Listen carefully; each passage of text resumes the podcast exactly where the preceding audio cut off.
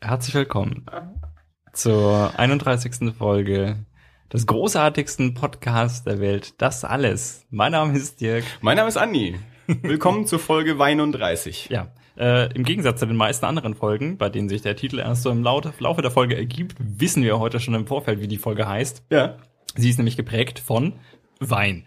ja, wir haben uns, äh, wir haben uns entschlossen, mal wieder, wir hören auf mit dem Scheiß. Ja, es Ja. hat einfach keinen Sinn. Kein Mensch interessiert sich für Comics, Nee. für Filme, Kino, Scheiß drauf. Ja, Das einzige Feedback, das wir Kino. bekommen, dreht sich um Wein. ja. Die einen sagen, äh, na, eigentlich, eigentlich trinken wir, glaube ich, wir trinken den falschen Wein, oder? Anscheinend trinken wir den falschen Wein, Ja. nur so Billigrotz halt anscheinend. Also deswegen, wir kriegen dann gerne mal Tipps, äh, wo man einen besseren Wein kriegt oder auch dann auch äh, so so Sachen wie ich äh, ich bringe euch mal was vorbei. Das ist ja schlimm, was ihr da veranstaltet, so Mhm. frei übersetzt. Heute ist es passiert. Heute, äh, also äh, es ist tatsächlich so, dass es ist nicht nur eine Person. Also das war jetzt äh, seit der letzten Folge, also mindestens drei Personen, äh, die Feedback zu Wein gegeben haben. Aber sonst passiert eben auch nichts. Ähm, und äh, mein lieber Freund Stefan hat sich tatsächlich ähm, bemüßigt gefühlt, ähm, uns. Ich glaube allerdings, ist bei, bei ihm war es nicht, äh, weil er das Gefühl hat, wir trinken den falschen Wein, sondern einfach um sich zu bedanken. Also er hat es heute noch geschrieben, weil er uns äh, meistens anhört, wenn er mit dem Kinderwagen ähm, durch die Gegend schiebt. Äh, bedankt sich bei uns und hat uns eine Kiste Wein geschickt. Sechs Vom- Flaschen Wein. Ein äh, lustiges, buntes Sortiment vom Weinmusketier. Ja. Ja. Und Das, äh, ich bin der- der- total großartig. Der, der, der Weinhändler seines Vertrauens bei ihm äh, ums Eck. Ähm, sechs verschiedene Sorten, ähm, die wir jetzt hier auf dem Tisch stehen haben. Ähm, Dirk, was trinken wir heute? Mineralwasser. wir trinken heute tatsächlich Mineralwasser. nachdem ich mir im letzten, nachdem ich, nachdem ich äh, äh, irgendwo im Twitter-Stream äh, nach der letzten Folge las, äh, Harry putzig, Dirk lallt, habe ich gesagt, heute gibt's Mineralwasser und äh, zufällig bin ich heute auch noch mit solchen Kopfschmerzen gesegnet, dass ich äh, Ja, also das ist auch der, guten Gewissens dabei bleiben kann. das ist der eigentliche Grund. Äh, Ja. Dirk hat's heute eh schon im Kopf, da müssen wir nicht noch einen Wein aufmachen.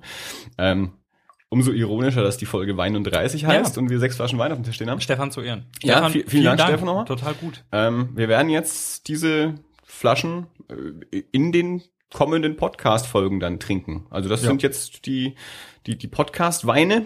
Ja, dann- ähm, dann also ich habe gerade mal kurz ein bisschen durchgeschaut, was Italienisches, Französisches, Spanisches, glaube ich, irgendwie dabei. Also alles irgendwie so Weiße und Rosé und ein Prosecco irgendwie. Äh, ja, die, die pr- probieren wir uns dann einfach mal so durch in nächster Zeit. Die, die werden für Aufnahmen jedenfalls aufgehoben. Mhm. Damit, damit habe ich endlich geschafft, äh, was ich jetzt von langer Hand vorbereitet habe, die Weinecke im Podcast unterzubringen. Ja, Felix hat heute auch schon geschrieben, wir sollen doch noch einen Wein-Spin-Off-Podcast machen. Ich habe ja keine Ahnung von Wein. Das ist ja das, also deswegen mache ich auch keinen Wein-Podcast. Und ich habe auch schon überlegt, vielleicht sollte ich einfach viel mehr schlechte Comics lesen. Dann schicken mir die Leute vielleicht gute Comics zu. Also wenn ich im Podcast immer nur sage, äh, schlechter Comic, schlechter Comic, schlechter Comic, vielleicht sagt da mal jemand, ah, du liest auch das Falsche, ich schick dir mal was Gutes. Ja. Oder die Leute hören auf, uns zu folgen, weil du dann nicht mehr die äh, erklärte Comic-Kompetenz bist. Ja, also ich habe ja ein bisschen den Eindruck, die, also die Leute, die uns anhören, oder zumindest äh, es- die, die, die paar, die sich, also, die sich auch melden, äh, sind offensichtlich alles Weintrinker. ähm, äh, und, und zu dem Rest wollen oder können sie sich nicht äußern. Aber von Wein haben sie halt irgendwie eine Ahnung. Deswegen geben sie uns lieber Feedback zu Wein als zu Filmen oder Comics oder so. Naja, mir soll's recht sein. Also, meine Comics kaufe ich ja eh. Wein lasse ich mir auch schenken. Und wir sagen ja schon lang genug, man möge uns Wein schicken. Endlich hat's mal einer getan. Ja. Nehmt euch alle mal ein Beispiel daran. Ja, Ja, das- also das ist sechs Flaschen gilt es zu toppen. Ja. Äh, man muss uns nur kurz anschreiben. Wir geben dann gern postalische Adressen raus. Aber wir freuen uns auch über weniger. Ja, also, Also es muss, muss Ich- vielleicht ein ganzer Karton sein. ich hätte mich auch über eine Flasche tierisch gefreut. Ja. Sechs Flaschen musste ich erstmal nach Hause tragen von der Arbeit. Das musste ich auch erstmal logistisch irgendwie regeln. Aber ich habe es geschafft. Ja, jetzt stehen sie hier auf dem Tisch in der Folge Wein und 30. Ja, danach kommen sie dann in den Kühlschrank, weil und die sind ja alle so weiß. Äh, äh, du, du schaust die auch schon so ein bisschen wehleidig an. Ja, so, so, naja, so ein ah, bisschen. hm, ah. Die sieht, schon, sieht schon, schon Ja, ich, könnte mir, ich könnte mir den schon vorstellen. Ja, Also wenn es so weitergeht, ähm, müssen wir dann von unserem nächsten, von unseren nächsten Flatter-Einnahmen einen Weinkühlschrank kaufen. Äh, ja. Ihr könnt uns übrigens auf unserer Webseite ähm, das-alles.de flattern oder uns auf Twitter folgen, um es mal wieder gesagt zu haben. Natürlich. Unter das underscore alles. Ja. Oder ihr könnt auf Facebook gehen. Irgendwas mit das alles Podcast. Ich möchte eigentlich, dass die Adresse genau so ist. Irgendwas mit das alles. Facebook.com slash irgendwas, Das mit- das alles mit Podcast. Ja. ja. E-Mail-Adresse Info Info at- at das alles. Dirk at, Andi at, Genau. Gewinnspiel at. Yay, Gewinnspiel. Und damit mache ich gleich mal äh, den Brückenschlag ähm, zum Gewinnspiel. zum Gewinnspiel. Wir, wir, wir wollen da gar nicht hier großartig äh, euch alle auf die Folter spannen. Wir wissen, ihr hört alle gebannt zu, um zu wissen, ob, Ob ihr, gewonnen, gewonnen habt. Die Resonanz war unglaublich. Also das ist jetzt das zweite Gewinnspiel, das wir ja veranstaltet haben. Ich hätte nicht, ich hätte Und nicht beim- gedacht, dass du echt, äh, nach Also- beim letzten Mal hatten wir, glaube ich, Beim ersten fünf oder sechs Leute. Und jetzt haben gleich- jetzt und, und auch nur Leute, die wir, die wir ja kannten auch. jetzt also gleich 43. d- 43. Ja. Hast du andere Mails bekommen als ich? ja. Naja, also wir freuen uns, Felix, dass du eingeschrieben hast. ja,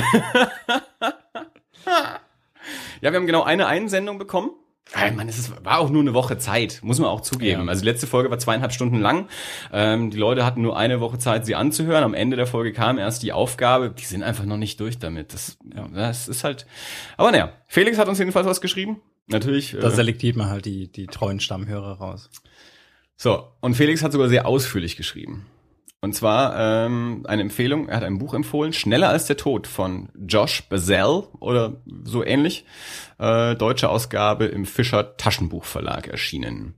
Ähm, er schreibt, äh, genau, jetzt zum Geburtstag geschenkt bekommen und der, der Schenkende meinte, es wäre wie Tarantino in Buchform. Ähm, Felix sagt, er weiß selber nicht genau, ob er den Vergleich auch so herangezogen hätte. Äh, das Ende ist allerdings sehr blutig. Oh, ich hoffe, ich habe das jetzt nicht gespoilert. ähm, da man als aufmerksamer Leser ahnen kann, was in der letzten Szene passiert, musste ich ehrlich gesagt dreimal ansetzen, um sie zu lesen. Den Satz habe ich extra nicht verstanden. Ich auch nicht.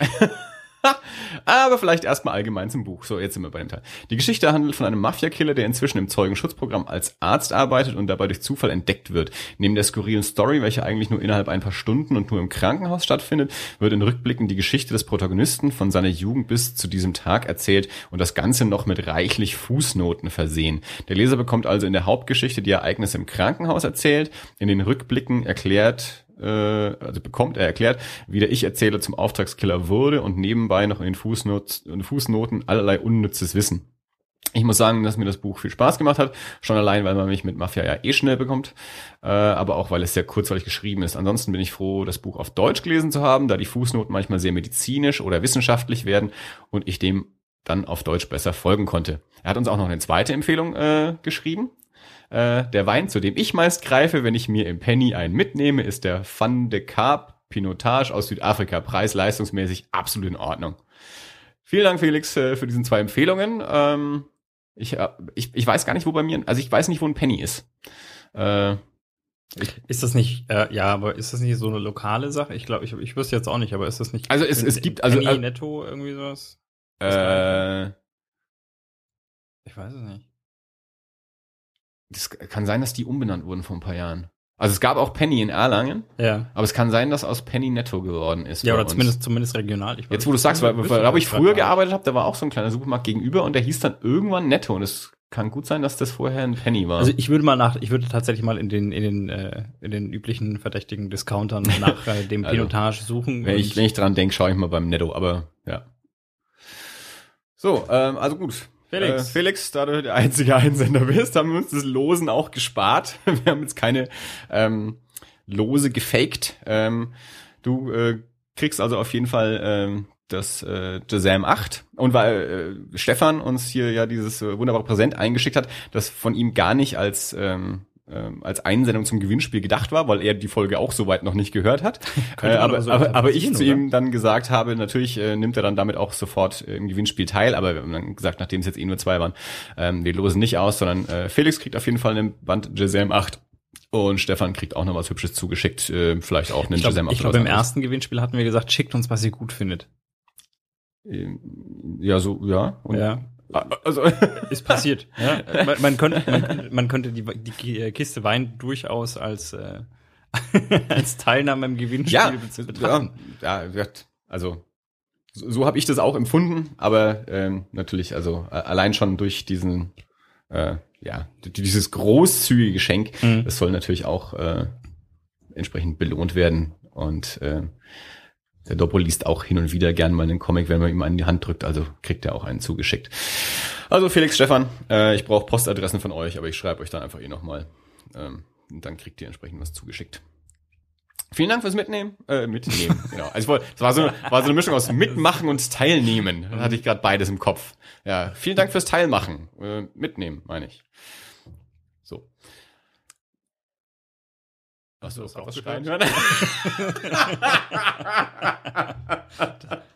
Hm. äh, draußen auf der Straße. Ich wohne halt doch in der Südstadt. Oder vielleicht kam es auch von einem. Ja, aber das ist schon so ein bisschen grenzwertige Südstadt hier, oder? Ist das schon Ja, so? na, das, das ist noch nicht so. Ah ja, das ist ja. Das ist noch nicht der Aufsetzplatz. Seit ich hier wohne, ist es immer eine Diskussion, ob, ob das jetzt Südstadt ist oder nicht. Also auf der Karte ist es, glaube ich, Südstadt, mental ist es es noch nicht. Oder so, ähnlich. Ideologisch. Mhm. Hm, okay. Andi, worüber reden wir heute? Wir haben eine Menge vorbereitet, oder auch, also, naja, also einiges. äh, womit fangen wir an? Ähm, das meiste habe ich vorbereitet. Wir, wir können das relativ schnell abhandeln wahrscheinlich. ähm, Erzähl mal. ich fange mal, ich habe ja mal wieder so eine Liste hier. Ich fange mal von oben an. Ich war im Kino. Ich habe mir American Hustle angeschaut. Okay. Sagt dir der was? Hast du den Nein, mitbekommen? Gar nicht. Gar nicht. Überhaupt nicht. Uh, hier, äh, Oscar-Verleihung war ja auch kürzlich. Fällt mir gerade ein, weil ja, die- äh, ich habe der- das, ich hab das mitgekriegt, dass, dass äh, Alan den äh, Twitter-Server lahmgelegt hat. Ja, ja, ja, ja, ja. Aber So. gut, wer nicht. Ja. Wer nicht, ja. Das, hauptsächlich äh, war das natürlich von Samsung bezahlt. Also die hat ja so ein äh, Selfie äh, gemacht von sich und ganz vielen äh, Oscar-nominierten Menschen und, und da halt auch so diverse aus American Hustle mit dabei. Und ähm, man sieht aber in dem, äh, also das Bild, wie sie das macht, und da hat sie halt dieses Samsung-Telefon in der Hand und Samsung sponsert oder Samsung äh, bezahlt halt auch die, die Oscars. Und natürlich ist die ganze Aktion auch von Samsung bezahlt. Mhm. Also, äh, habe heute, heute oder gestern, ich glaube gestern habe ich erst einen Podcast angehört, wo einer der, der Autoren äh, von den Oscars äh, interviewt wurde von einem, von einem Freund. Ja. Und die haben genau das auch angesprochen und der hat dann auch gesagt, ja, natürlich war das eine Aktion, die von Samsung unterstützt war. Und, Ah, okay. Ja. Und ob da jetzt selbst Twitter wirklich dabei zusammenbricht, also Twitter profitiert davon natürlich auch. Also ob der jetzt, äh, wie weit Ja, Twitter da ja. jetzt auch noch mit drin hing und so. Ist, also Ob sie ja- mal kurz die Server abgeschaltet ist ja um natürlich den Effekt zu hören. großartige Promotion. Mhm. Nein, aber äh, ja, das ist mir bei American Hustle jetzt gerade eingefallen, ähm, weil der ja auch für diverse Oscars nominiert war. Ich habe die äh, ganzen ähm, Gewinner nicht auswendig gelernt. Ich weiß jetzt gar nicht mehr, ob er irgendwann gekriegt hat oder nicht. Äh, 12 Years a Slave, den wir kurz Ja. besprochen haben, hat den besten Film, glaube ich, gewonnen. Äh, bester Film, beste Und- und- Nebendarstellerin oder äh, ja, Nebendarstellerin. Und ähm, bestes Originaldrehbuch. Nee, ab, adaptiertes Drehbuch ist es, glaube ich. Also eins der Drehbücher. Ich glaube, Mhm. Her, Her war das Or- Originaldrehbuch. Ja, bester Film, beste Nebendarstellerin, bestes adaptiertes Drehbuch. Äh, die drei weiß ich jetzt auf jeden Fall. Vielleicht war noch was dabei. Bin mir aber nicht sicher. ich habe es nicht wirklich verfolgt. Ich habe bloß. Ja. Äh, Gesehen habe ich es auch nicht. Ich hatte es an dem, an dem Sonntag auch komplett vergessen. Also me- meistens weiß ich ja schon irgendwie so, Mensch, an dem Wochenende sind Oscars. An dem Sonntag sagte dann irgendwer, ach, heute sind ja Oscars. Und ich so, hm, oh ja. Und ich habe dann am nächsten Tag halt die, die Gewinner einmal alle durchgelesen. Aber viel mehr habe ich mich damit dann auch nicht beschäftigt. was ist aus den Zeiten geworden, wo wir Wett- Wettspiele gemacht haben im- Kino und wer. Das ist ganz einfach. An den Zeiten musste ich am nächsten Tag noch nicht um 8 Uhr Ah, arbeiten. Okay. Der Ernst des Lebens. Stimmt. Nummer eins, ich musste am nächsten Tag nicht so früh aufstehen. Nummer zwei, damals haben auch noch ein Haufen Leute mitgeschaut. Da Mhm. ist es viel einfacher. Heute wird es mir schwer fallen, jemanden zu finden, der, der mitguckt. Das heißt, ich müsste es alleine machen und da ist dann die Motivation dann schon gleich viel geringer und die Chance, dass ich einschlafe, auch gleich viel höher.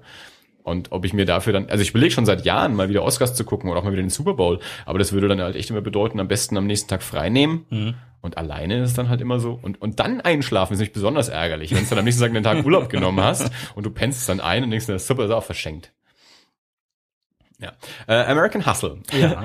Der neue Film von äh, David O. Russell, äh, von dem vor einem Jahr ähm, Silver Linings oder auch Silver Linings Playbook im, im, im Kino war, den wir auch besprochen hatten oder Mhm. den ich äh, empfohlen hatte vor einem Jahr im Podcast.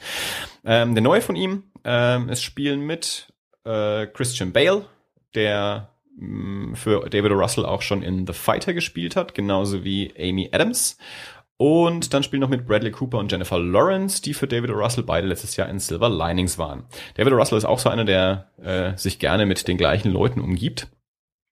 Ähm, die sind alle unglaublich toll wieder in dem Film. Also der umgibt sich nicht nur mit den gleichen Leuten, sondern eben auch noch mit richtig guten Leuten. Ähm, und offensichtlich sehen die das ähnlich, sonst würden die ja nicht mehr so mit dem zusammenarbeiten. Also ähm, Film hat irre Spaß gemacht. Der spielt in den 70ern, ist komplett so ein, so ein Period-Piece. Äh, klar, der Soundtrack dann entsprechend auch, der hat mir dann sehr gut gefallen. Äh, halt ja, alles äh, Klamotten, Frisuren, alles sehr 70er. Ähm, geht um so ein paar ähm, Betrüger, die dann von einem äh, Agenten ähm, überführt werden und äh, von dem wiederum benutzt werden, um eigentlich an andere äh, größere Betrüger noch ranzukommen. Und irgendwann weiß man nicht mehr so genau, wer betrügt jetzt eigentlich wen in welche Richtung und, und wer hat jetzt noch was mit wem und wer mit wem nicht mehr und so. Ähm, hat mich dann am Ende ein bisschen an so frühere ähm, Martin Scorsese-Filme erinnert, fand ich, hat so ein bisschen so, ein, so, ein, so eine Atmosphäre gehabt von so 70er Jahren ähm, Scorsese-Filmen. Ähm, war auch lustig, äh, also war ein bisschen spannend, war ein bisschen lustig, hatte einen tollen Soundtrack, hatte tolle Schauspieler, sah super aus. Ist relativ lang, ich glaube, der so wie zweieinhalb Stunden, ähm, tut aber nicht weh. Ähm, also ich, ich, kann, ich kann mir vorstellen, ähm, in einer etwas unaufmerksamen Verfassung wäre es mir vielleicht zu lang vorgekommen, mhm. ähm, aber das war soweit vollkommen in Ordnung. Also der hat, der hat großen Spaß gemacht ich hatte im Vorfeld äh, verschiedene Sachen drüber gehört. Die einen fanden ihn super, die anderen fanden ihn scheiße. Ähm, deswegen, ja, ja ich lasse mich mal überraschen, mal gespannt, wie er bei mir dann wirklich ankommt. Ähm, also ich, ich habe dann mal auch nochmal überlegt, was ich von David o. Russell jetzt alles gesehen habe. Also ich habe letztes Jahr den Silver Linings gesehen und, und sehr gut befunden. Ähm, den als Three Kings im Kino war. Das war zu der Zeit, als wir auch im Kino noch gearbeitet haben. Das mhm. muss auch so 99 gewesen sein. Ähm, der war ja damals auch so hoch gelobt. Mit dem konnte ich damals gar nichts anfangen. Ähm, und dann habe ich mir jetzt letztes Jahr im Fernsehen endlich mal ähm, äh, The Fighter angeschaut, der ja auch so unglaublich ähm, euphorisch besprochen wurde und wo mir auch privat viele Leute erzählt haben, dass der ganz toll ist. Und ich hatte den im Kino nicht gesehen und dann lief der irgendwann mal letztes Jahr im Fernsehen und habe ich mir den angeschaut, habe festgestellt, stimmt, der ist wirklich irre gut. Also der hat mich auch wahnsinnig fasziniert. Also jetzt so die letzten drei Filme, Fighter, Silver Linings, American Hustle ähm, von David Russell, muss ich sagen, haben mir alle sehr gut gefallen. Ähm, ist, ist jetzt auch ein, ein Regisseur, bei dem ich mal hingucke, was der als nächstes macht. Also die, die letzten paar Filme haben mir alle sehr gut gefallen. Kann ich also alle empfehlen. American Hustle kann man gut mal reingehen, wenn man mal zweieinhalb Stunden Zeit hat. Läuft noch oder? Ja, der ist der ist relativ aktuell, also wenn die Folge rauskommt, also die Folge jetzt gerade, dürfte der so drei Wochen ungefähr, glaube ich, drei, vier Wochen im Kino sein. Also, also das ist ja wie bei, bei so vielen ähm, von den Oscar-Filmen, die kommen bei uns ja gern mal so rund um die Oscar-Verleihung ja. ins Kino, also ein paar Wochen vorher oder der eine oder andere kommt auch ein paar Wochen danach, aber so die, die Oscar-Season ähm, also da, da laufen ja meistens die Oscar-nominierten Filme, äh, laufen einige zumindest davon dann äh, zu dem Zeitpunkt auch gerade bei uns im Kino. Und ja, American Hustle auch. Läuft noch im Kino. Hast du Probleme mit deinem Mikro? Nee, ich habe die Spinne angeschaut. ähm, er meint jetzt nicht die Mikrofonspinne. Äh, die Mikrofonspinne. Bei mir sieht es zwar so aus, als könnten hier auch Spinnen hausen und vielleicht tun es auch welche. ich weiß es noch nicht, ich müsste nur mal was hochheben. Alter, ich habe in dem Keller so ein Viech. Ja, also ich zeige gerade eine wirklich große äh, Spinne an. So ein Viech. Bei euch im so Keller, eine, Ja, Igitt. Pfui Teufel. Ja. Was habt ihr mit der gemacht? Ist die da noch? Oder ich, ich habe mich gerade vorbeigeschlichen. Ach, nicht bei euch im Keller, sondern also nicht Doch, bei euch. bei uns im Keller. Im Keller. Im Keller? Im, in eurem Kellerabteil oder so, nur generell nein, nein. im Keller des Hauses? Ich weiß nicht, wo die sich, wo die wohnt. Naja, also, die war, weil du gesagt, wenn du, du hast gesagt, bei uns im Keller. Hab so. ich halt erstmal so gesagt, du hast halt bei euch im Kellerabteil eine Spinne gefunden. Dann hast Ach du so. gesagt, ich habe mich dran vorbeigeschlichen und dachte mir, na so groß wird euer Kellerabteil jetzt auch wieder nicht sein. Äh, nee, nein, also sie war direkt im, äh, im, im Treppenaufgang. Ja, okay. Aber riesig. riesig, wirklich. Ja, und jetzt, ich war jetzt dann heute wieder jetzt im Keller. traust du dich nicht mehr runter und Chrissy nein, muss mit dem großen Hund jetzt immer an. Ich war, ich habe mich heute in den Keller getraut, ich war heute auch im Keller. Aber ich kann dir schon sagen, ja, man weiß, dass sie irgendwo ist. Und sie ist nicht mehr da, wo sie war. Die ist wahrscheinlich noch größer jetzt. Mhm. Ja. Ich wäre vorsichtig. Ja, American Hustle. Son Im Theater warst du auch, hast du erzählt. Äh, Dirk hat heute nicht so die Energie. Nee. Ihr müsst verzeihen. Ja, im Theater war ich auch und zwar hier in Nürnberg im Staatstheater. Ich habe mir äh, mit zwei Freundinnen angeschaut Der Menschenfeind von Molière. Ähm, das Stück lief auch letzte Spielzeit schon. Ähm, da haben wir auch schon überlegt reinzugehen, haben es dann aber irgendwie nicht geschafft, wie es dann immer so ist. Und haben jetzt vor einer Weile überlegt, Mensch, lasst uns doch mal wieder ins Theater gehen. Haben festgestellt, äh, Menschenfeind läuft auch diese Spielzeit wieder. Haben wir uns Karten besorgt. Ähm, das hilft jetzt natürlich niemandem was, der äh, woanders wohnt als in Nürnberg. Und ich kann auch gut sein, dass es jetzt auch schon nicht mehr läuft. Kann schon sein, dass es Also es war hier im Staatstheater in Nürnberg. in Nürnberg im Staatstheater. Okay. Äh, ich kannte den, den Text vorher nicht, ich habe es vorher nicht gelesen, äh, habe aber sehr schnell festgestellt, äh, ich sollte das mal lesen. Also der, der Text war großartig, das war genau mein Ding.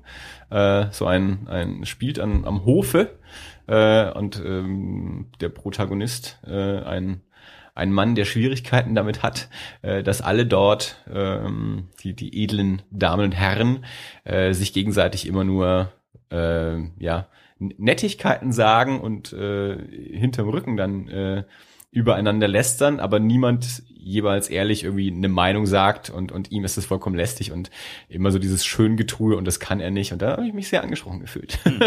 Also war war Originaltext oder?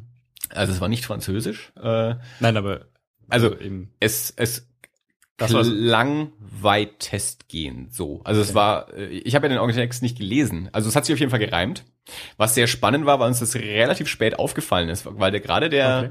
gerade der, ähm, ich weiß jetzt wieder nicht, wie die Hauptfigur heißt, aber gerade der äh, Schauspieler, der hat seinen Text so geil aufgesagt, dass du nicht mitbekommen hast, dass es sich reimt.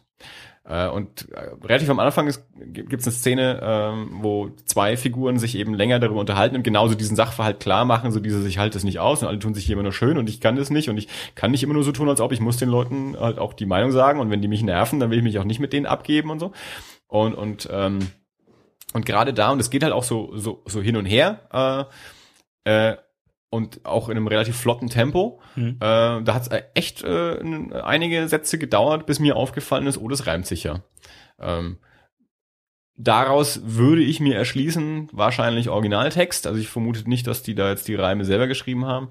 Ähm, ich glaube so zwischendrin, also es gab schon auch äh, einiges so an, an, an ähm, Comedy Relief Momenten ähm, oder auch so an, an naja, moderne Inszenierung. Mhm. Äh, also da lief dann halt auch mal Gangnam Style bei irgendeiner Tanzszene und so. Ähm, und da war, glaube ich, dann schon gerade in diesen Comedy Relief Momenten ab und zu mal so ein, so ein Nebenbei-Satz, der halt auf irgendwas angespielt hat oder so, der jetzt nicht aus dem Originaltext war. Ja. Aber ich glaube, dass äh, das Grundgerüst, der Grundtext war wahrscheinlich das Original. Ähm, war aber eine coole Inszenierung, coole Kostüme, coole Schauspieler. Ähm, wie gesagt, ab und zu mal so, ich, ich brauche jetzt nicht immer so so moderne Dinger damit drin oder so so Anspielungen auf was Aktuelles. Ähm, wir waren in der Vorstellung, die sehr mit Schülern belagert war. Also da waren offensichtlich einige Klassen drin. Ähm, die hat es super angesprochen. Die haben da auch sehr gelacht. Also gerade so diese Gangnam Style Szene und so. Ähm, das war genau für die. Und, und, und mich hat es jetzt auch nicht gestört. Also ich hätte es nicht gebraucht. Ich dachte, naja, gut, naja, die, die Minute oder zwei war jetzt halt mal nicht für mich. Ähm, aber insgesamt fand ich es echt eine, eine klasse Inszenierung und hat mir Lust gemacht, auch den, den Text selber mal zu lesen, weil ich auch das, das Stück sehr mochte. Ich habe dich ja vorhin gefragt, du erinnerst dich zumindest nicht, es gelesen zu haben. Nee, nee, bin Und- mir tatsächlich nicht sicher, nee. Ja. Vermutlich nicht. Ja, ich hatte ja eh vor, ähm, mal wieder, oder was heißt wieder, mal mehr äh, Theaterstücke zu lesen, weil ich einfach Lust habe, mal so Skriptformat zu lesen. Äh, wollte allerdings eher ähm, kontemporäreres lesen und eben nicht gerade so alte Klassiker. Ähm, hab mir auch welche besorgt mittlerweile, aber äh, Menschenfeind hat mir auf jeden Fall Lust gemacht, mir den Text mal anzuschauen. Dann werde ich das bei Gelegenheit wahrscheinlich auch mal machen. Ja. Also selbst die, die es eben nicht geschafft haben oder eh keine Möglichkeit haben, in Nürnberg die diese Inszenierung anzuschauen, äh, empfehle ich, werft mal einen Blick äh, in das Theaterstück. Lest doch mal Molière. Ich fürchte, muss man auch den Nürnbergern empfehlen. Ich habe gerade mal kurz im Hintergrund Ich glaube, es war auch- recherchiert und äh, es sieht nicht so aus, als würde es in absehbarer Zeit noch Gelegenheiten geben, den Menschenfeind hier in Nürnberg. Ja, ich hatte auch so ein Bühne bisschen im. Hinterkopf, dass wir die letzte oder zumindest eine der letzten zwei Ja. oder so äh, Vorstellungen auch gesehen haben. Ja, und ob der in der nächsten Spielzeit halt nochmal läuft, keine Ahnung, weiß ich nicht. Also er lief jetzt halt mindestens die zweite äh, Spielzeit. Ich weiß nicht, wie lange er wirklich schon lief. Ja. Aber ich glaube, der Text lohnt sich. Also Was mich ja tatsächlich, wahrscheinlich, wahrscheinlich finde ich das Stück total schrecklich, aber was mich ja vom, äh, vom, vom Titel her total anspricht, ähm, es wird im Mitte März ein Stück in der Blue Box aufgeführt, das heißt Mädchen sind doofe Gespenster. magst du uns kurz erzählen, worum es geht? Ich habe keine Sag Ahnung. die Website ich was, Nee, ich habe überhaupt nicht, ich habe bloß den Spielplan gelesen, da steht Mädchen Ach so. sind doofe Gespenster. Dachte, du bist vielleicht bei der Beschreibung. Also nee. Mädchen sind doofe Gespenster. nee. Hm. Ähm, Willst du das weiter ausführen? nein. nein.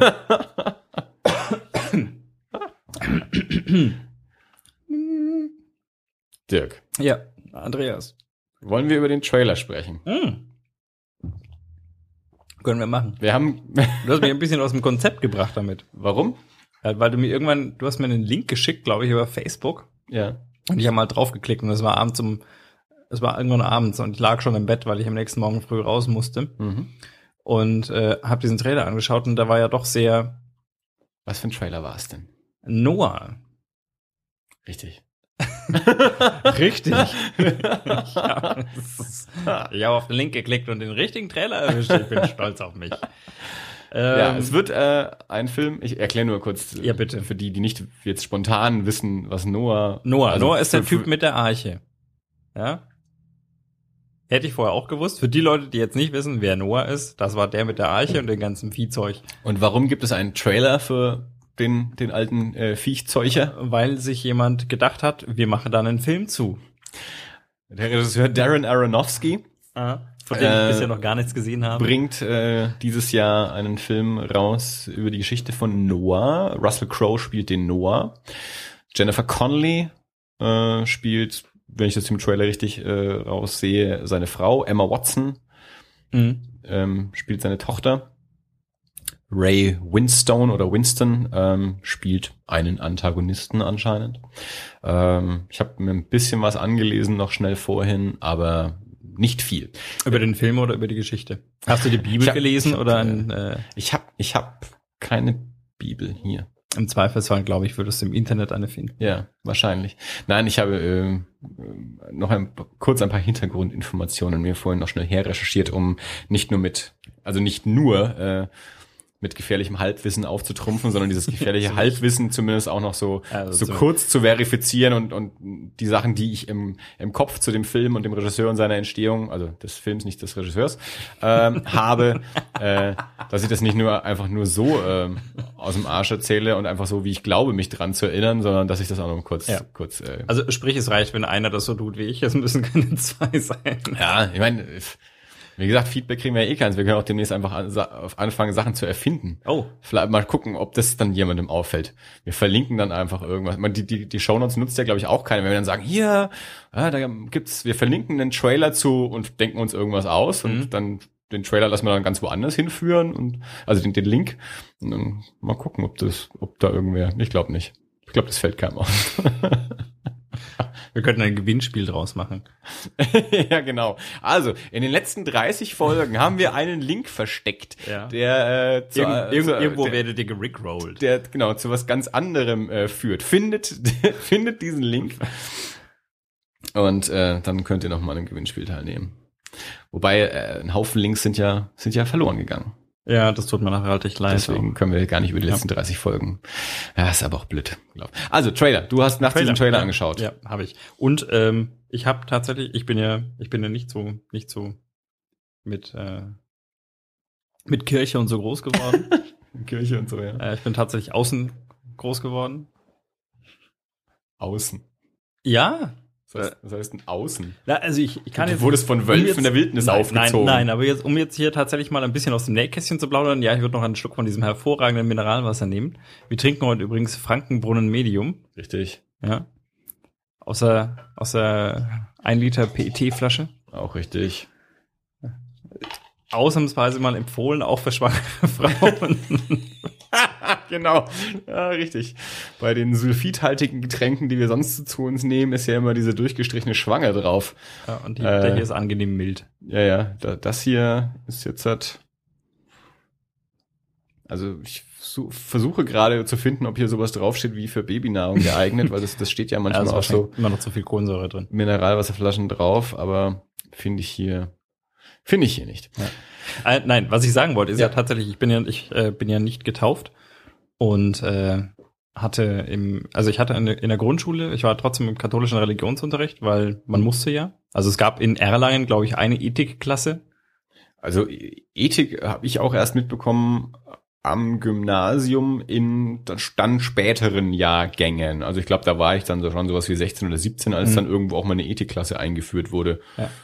Nee, also es war tatsächlich wohl damals so, dass, äh, dass es, also es gab auf jeden Fall an unserer Schule, an unserer Grundschule gab es keinen äh, Ethikunterricht und das heißt, es gab nur katholisch oder evangelisch. Ja.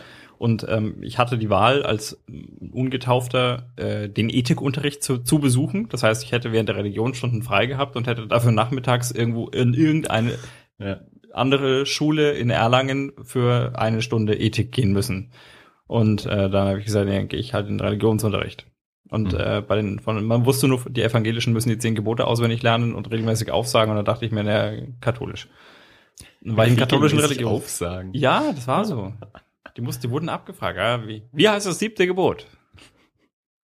Und? Ich könnte es nicht, ich musste die nie auswendig lernen. Und wenn, hätte ich es auch schon wieder vergessen. Ja, auf jeden Fall. Ähm, hatte ich eine Religionslehrerin dort und die war, das ist mir tatsächlich erst Jahre später aufgefallen, wie perfide die das, äh, die versucht hat, mich zu missionieren, weil die tatsächlich mich äh, außen vor gehalten hat bei allen Mhm. möglichen. Also die stand zum einen regelmäßig bei meinen Eltern auf der Matte und hat äh, versucht, sie zu überzeugen, mich doch, äh, mich doch taufen zu lassen. Die Chancen sind ja ganz gut, dass du gleiche Lehrerin hattest wie ich. Ich, keine Ahnung, ich weiß nicht mehr, wie die heißt. Ja. Hm. Bei der weiß ich es echt nicht mehr. Also das ging so weit, dass meine Eltern sich so irgendwann auch mal verbeten haben, dass sie, dass sie noch weiter zu uns nach Hause kommt. ja. Und ähm, Ihr habt natürlich auch nicht so weit weg von der katholischen Kirche gewohnt. ja. Bei dir war noch die große Straße dazwischen. Ja. Nee, und dann äh, tatsächlich war es dann, also gerade so, ich meine, was wird man dann firmiert? Also es, Es äh, gibt eine Firmung? ja, ja, erst gibt Also es gibt eine Kommunion. Kommunion. und dann Ist, ist man bei der Kommunion schon in der Schule, ja, oder? Der- ja, ja, also, Ja. also Kommunion ist Grundschule, Firmung ist dann später. Okay, ne, dann, dann war es Kommunion, weil da gab es ja diese Vorbereitung und äh, dann gab es auch ein, man geht jetzt irgendwann demnächst mal gemeinsam zur Beiche, Beichte, Beichte. Man geht gemeinsam zur Beichte und ähm, da hat man sich darauf vorbereitet, ja, dann sollte man sich überlegen im Unterricht, was man denn so beichten könnte. Und äh, dann hat man sich zur Beichte getroffen an der Kirche. Da gab es immer so eine spezielle Beichte für die für die Grundschüler, die demnächst äh, kom kommuniziert werden. Welche demnächst die Erstkommunion empfangen. empfangen. Dürfen. Vielen Dank. Und äh, ja, da hieß, das waren dann immer so Sachen wie, ja, Dirk, ja, ja, also du kannst ja dann, wir, wir feiern dann nachher, da kannst du ja dann auch kommen, Dirk. Ja, da hast du ja total viel Bock drauf. Ja? Wenn die Ja. anderen aus der Kirche kommen, dann darfst du auch ein Stück Kuchen abhaben.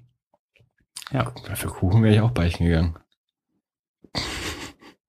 Also ich war ja Hm. beichten nicht. äh, Also ich habe ja dieses ganze katholische Ding durchgezogen. Ja, also auf jeden Fall mehr mit der Kirche. Kirche ich habe nicht so viel am Hut. Ich habe tatsächlich, ich habe die Bibel gelesen, ja, und zwar von vorne bis hinten. Ähm, die ist halt lang. Ähm, Ja, ich besitze nichtsdestotrotz, nichtsdestotrotz, ja, ich habe sogar eine. Ähm, ich ich habe auch früher lange drüber Ich habe nachgedacht. auch eine Jungschar-Bibel. Ich wollte mir immer mal eine besorgen, ähm, auch auch so, weil weil natürlich auch so wahnsinnig viele ähm, G Geschichten irgendwie auf der Bibel aufbauen oder sag ich da irgendwie bedienen. Also aber wenn's mal, wenn sich mal durch den Sandman durchliest und sowas, man, Mhm. ich, da, da kommt natürlich ganz viel ums Eck, also an, an irgendwelchen Mythen und, und Legenden und Geschichten aus allen Teilen der Welt, aber natürlich auch immer ganz viel Bibel und, und gerade im, im westlichen Kulturkreis bezieht sich natürlich wahnsinnig viel darauf. Ähm, deswegen fand ich es natürlich auch schon mal spannend, für so intertextuelle Verweise auch mal den Originaltext dann äh, zu Rate zu ziehen. Hab ich die jetzt verwirrt? Nee. Ähm, Ich habe mir bloß gerade Bibel in die Shownotes Ach so, geschrieben. ja. Bibel.de. Vielleicht. Weiß man nicht. ähm, dann stand ich aber immer ähm, vor dem Problem, äh, da gibt's ja auch so viele verschiedene Ausgaben.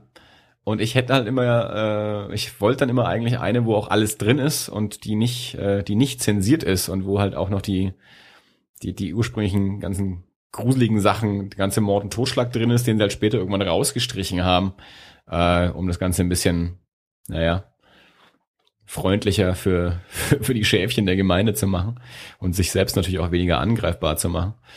Und ja, dann, ich habe es jetzt nicht so wahnsinnig recherchiert, aber ich habe halt immer mal geguckt und nie so richtig das gefunden, was ich wollte. Und so wichtig war es mir dann eben auch wieder nicht. Und dann sind die ja meistens auch nicht so richtig günstig. Und ja, dass es mir dann nicht so wichtig war. Und ich mir dann keine besorgt. Ich habe natürlich in der Schule irgendwann mal diese Gideon-Dinger äh, da gekriegt, diese kleinen Grünen, die auch mhm. in Hotelzimmern rumliegen, aber das ist ja nur das Neue Testament. Die habe ich sicherlich auch noch irgendwo, vielleicht in der Kiste oder so, keine Ahnung. Aber richtig spannend ist natürlich sowieso das Alte Testament. Ähm, und das habe ich nicht. Aber du hast die Bibel gelesen. Ja. Ähm, aber tatsächlich immer mit so ein bisschen ein. Passt natürlich auch zum Weincast heute. Zum Weincast? Naja, die saugen auch schon nur Wein und, und verwandeln Wasser in Wein und so. Alle? Nein, das, naja. das ist schon, schon, schon, schon so eher so. Kann, kann das nicht jeder in der Bibel? Sind, sind das nicht alles so Weinfreaks da? Ja. Heißt das nicht sowas wie äh, die zwölf Schnapsdrosseln oder, oder was sind das für welche? Nein? Das ist ja jetzt schon fast blasphemisch hier. Ja, ich bin ja Atheist, ich darf das. Ja. Findest du nicht? Also es gibt hier tatsächlich verschiedene Bibeln sogar online, sehe ich gerade. Die klassische Luther-Übersetzung, die jeder im Ohr hat. Die jeder im Ohr hat. Steht hier. Wie, wie ein, wie ein Ohrwurm äh, aus dem Radio. Oh, also ich war auch morgens auch gerne mal auf und habe die klassische Luther-Bibel im Ohr. Naja, wir müssen das jetzt nicht nebenbei hier äh, so recherchieren. Wolltest du da noch was weiter ausführen zu dir, der nee, Bibel ja, nein, ich wollte sagen, tatsächlich, also ich, ich, ähm, ich bin bei so stark äh, religiös angehauchten Dingen immer ein bisschen. Äh, ich auch. Äh, das, äh, da, da habe ich es auch gern mal schwer mit. Ja. Ja, oh und Gott, die äh, Diskussion geht weiter, Dirk. ja, also kurz, kurz äh, als also Erklärung ich, ich dazu, Andi, Andi hat heute früh äh, mit, äh, mit äh, Björn Bischof, Björn Bischof ging es ursprünglich los. Einen Twitter-Storm ausgelöst. Der hat sich dann irgendwann, nachdem bei mir die 30. E-Mail aufploppte das und das, das ging, nein, das war so in der Mitte, ja, ja das ah, ja, ging okay, wirklich so. Ja. Meine, meine E-Mails machen halt auf dem Handy so leises Plüm. Ja, und es ging mit Plüm und das ging ja die ganze Zeit durch. Irgendwann zwischendurch kam er von Andi, tut mir leid. Ich, ich weiß nicht hier, was gerade passiert ist, aber. Als irgendwie. ich neben der Arbeit auf meinem Telefon gesehen habe, dass da echt 10, 20, 30 Twitter-Nachrichten irgendwie äh, mittlerweile rauskommen, wusste ich, auch du Scheiße. Dirk hat neulich bei, bei 4, 5 sich schon mal gewundert, warum sein, sein Telefon äh, ständig scheppert. Und als dann plötzlich 30 gekommen sind, dachte ich mir, oh, oh Gott, oh Gott, der rastet bestimmt gerade schon wieder aus. Ich schreibe mal lieber was, dass er weiß, das äh, tut mir auch leid und ich krieg's auch mit. Und es hört aber auch überhaupt nicht auf. Und jetzt gerade kam schon wieder. Ich, äh, vor ein paar Stunden dachte ich, das Ganze ist erledigt. Da waren sich, glaube ich, die ganzen äh, ähm, Kontrahenten halbwegs einig, das jetzt mal sein zu lassen, aber jetzt, jetzt kam, kam gerade wieder was, jetzt mischt sich gerade wieder jemand ein.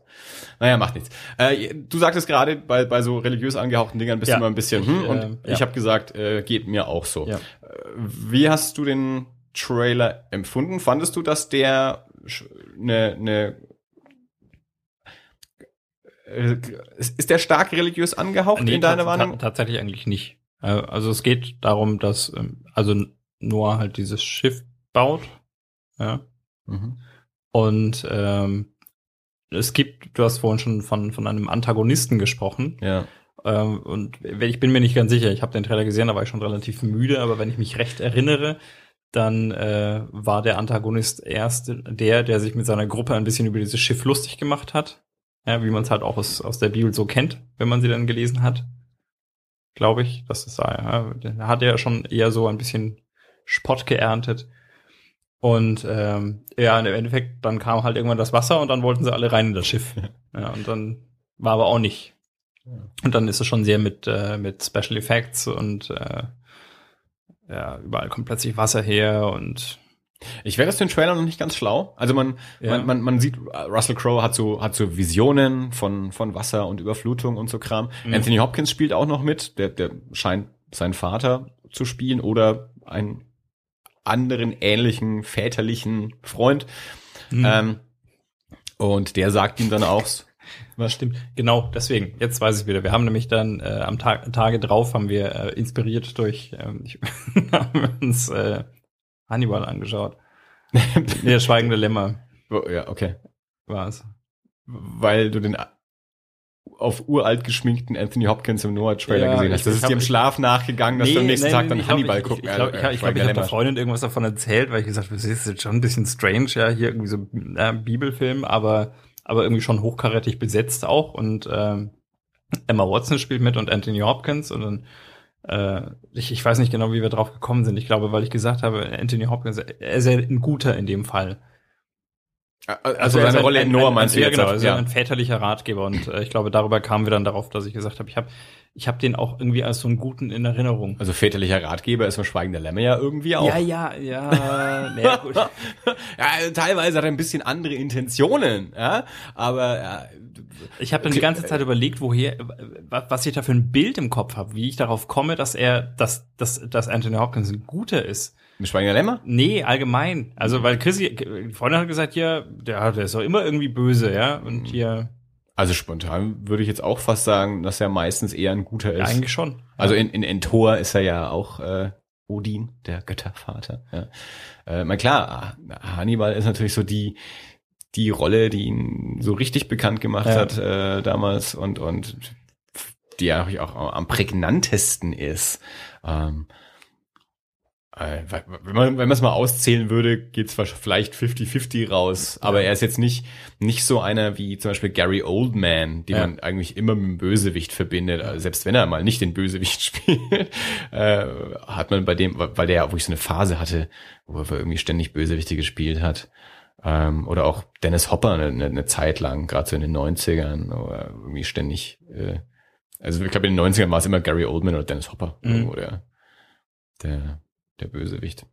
Auf jeden Fall ist es mir dann wieder eingefallen, es war äh, die Maske des Zorro.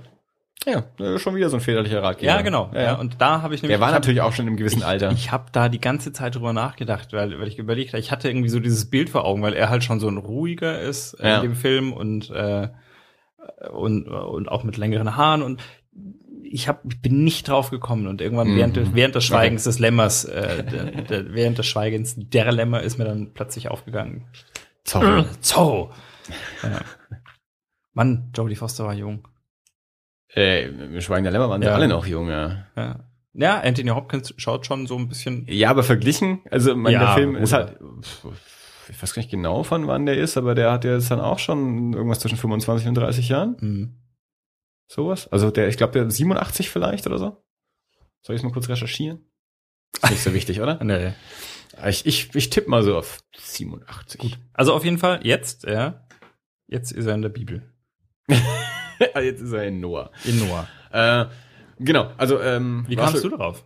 Also über, über Aronofsky oder? Ähm, also gelesen hatte ich das schon lange, äh, weil Darren Aronofsky ja ähm, seit seinen letzten paar Filmen, ähm, sprich ähm, die letzten zwei, ähm, The Wrestler und Black Swan, äh, in so eine gewisse Kategorie aufgestiegen ist, dass man über den berichtet und dass man den im Auge hat und dass man den auch solche Sachen machen lässt, wie jetzt dann eben Noah. Hm. Ähm, deswegen, also gelesen hatte ich das eh schon, dass der Film kommen würde. Und ähm, es gibt auch schon ähm, Comic äh, oder eine Comic-Adaption äh, des Stoffes von ihm.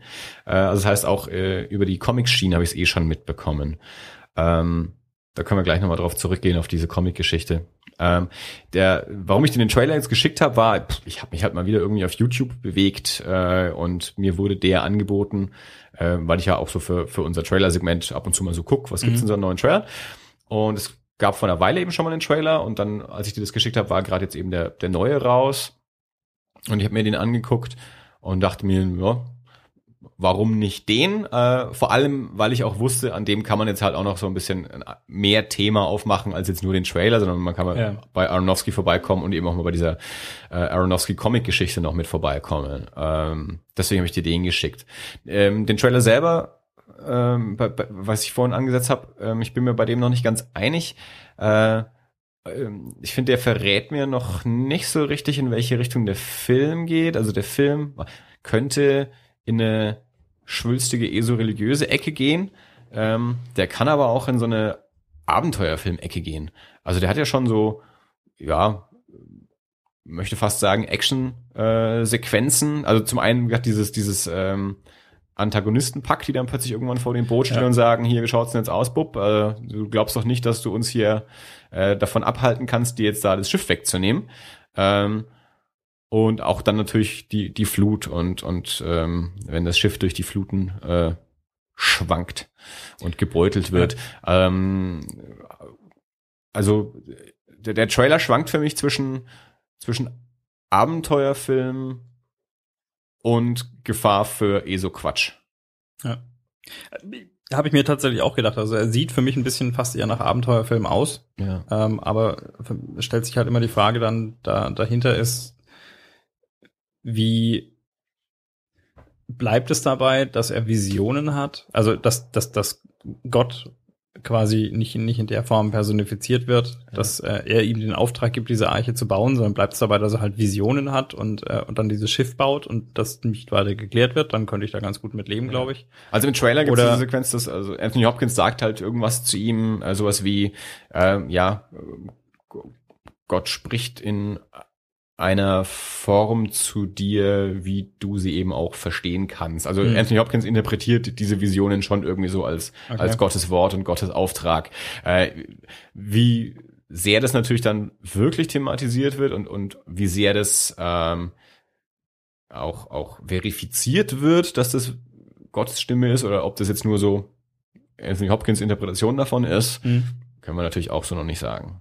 Ja, nee, aber das, das wäre für mich, also ich, ich bin dabei dir, wenn ich, äh, wenn du sagst, es besteht so ein bisschen die Gefahr, dass das abkippt. Also da bin ich, da bin ich auch skeptisch, weil, äh, ich meine, das ist ja jetzt nicht nur, nicht nur biblische Mythologie, sondern das ist ja schon tatsächlich sehr konkret ja, ein, eine Geschichte aus der Bibel. Also das ist nicht was, was irgendwie angelehnt ist Mm, und was man ja. da ganz gut rausnehmen oder adaptieren kann, sondern, ich meine, der Film heißt Noah, das ist ein klarer Bezug zur Bibel und ich weiß nicht, ob, äh, ob Regisseur oder, oder, oder die Studios, die da dahinter stehen, sich den Schuh anziehen, das so weit vom tatsächlichen religiösen Kontext zu entfernen. Da, Also insbesondere nicht in der Größenordnung. Ich meine, wenn es jetzt so ein kleines Independent-Ding wäre, dann könnte ich ja sagen, okay, Ja. die können sich's leisten vielleicht oder die, die spielen vielleicht auch tatsächlich bewusst darauf, ähm, da eben nicht so den religiösen Bezug herzustellen, aber da ich bin ich tatsächlich ein bisschen skeptisch.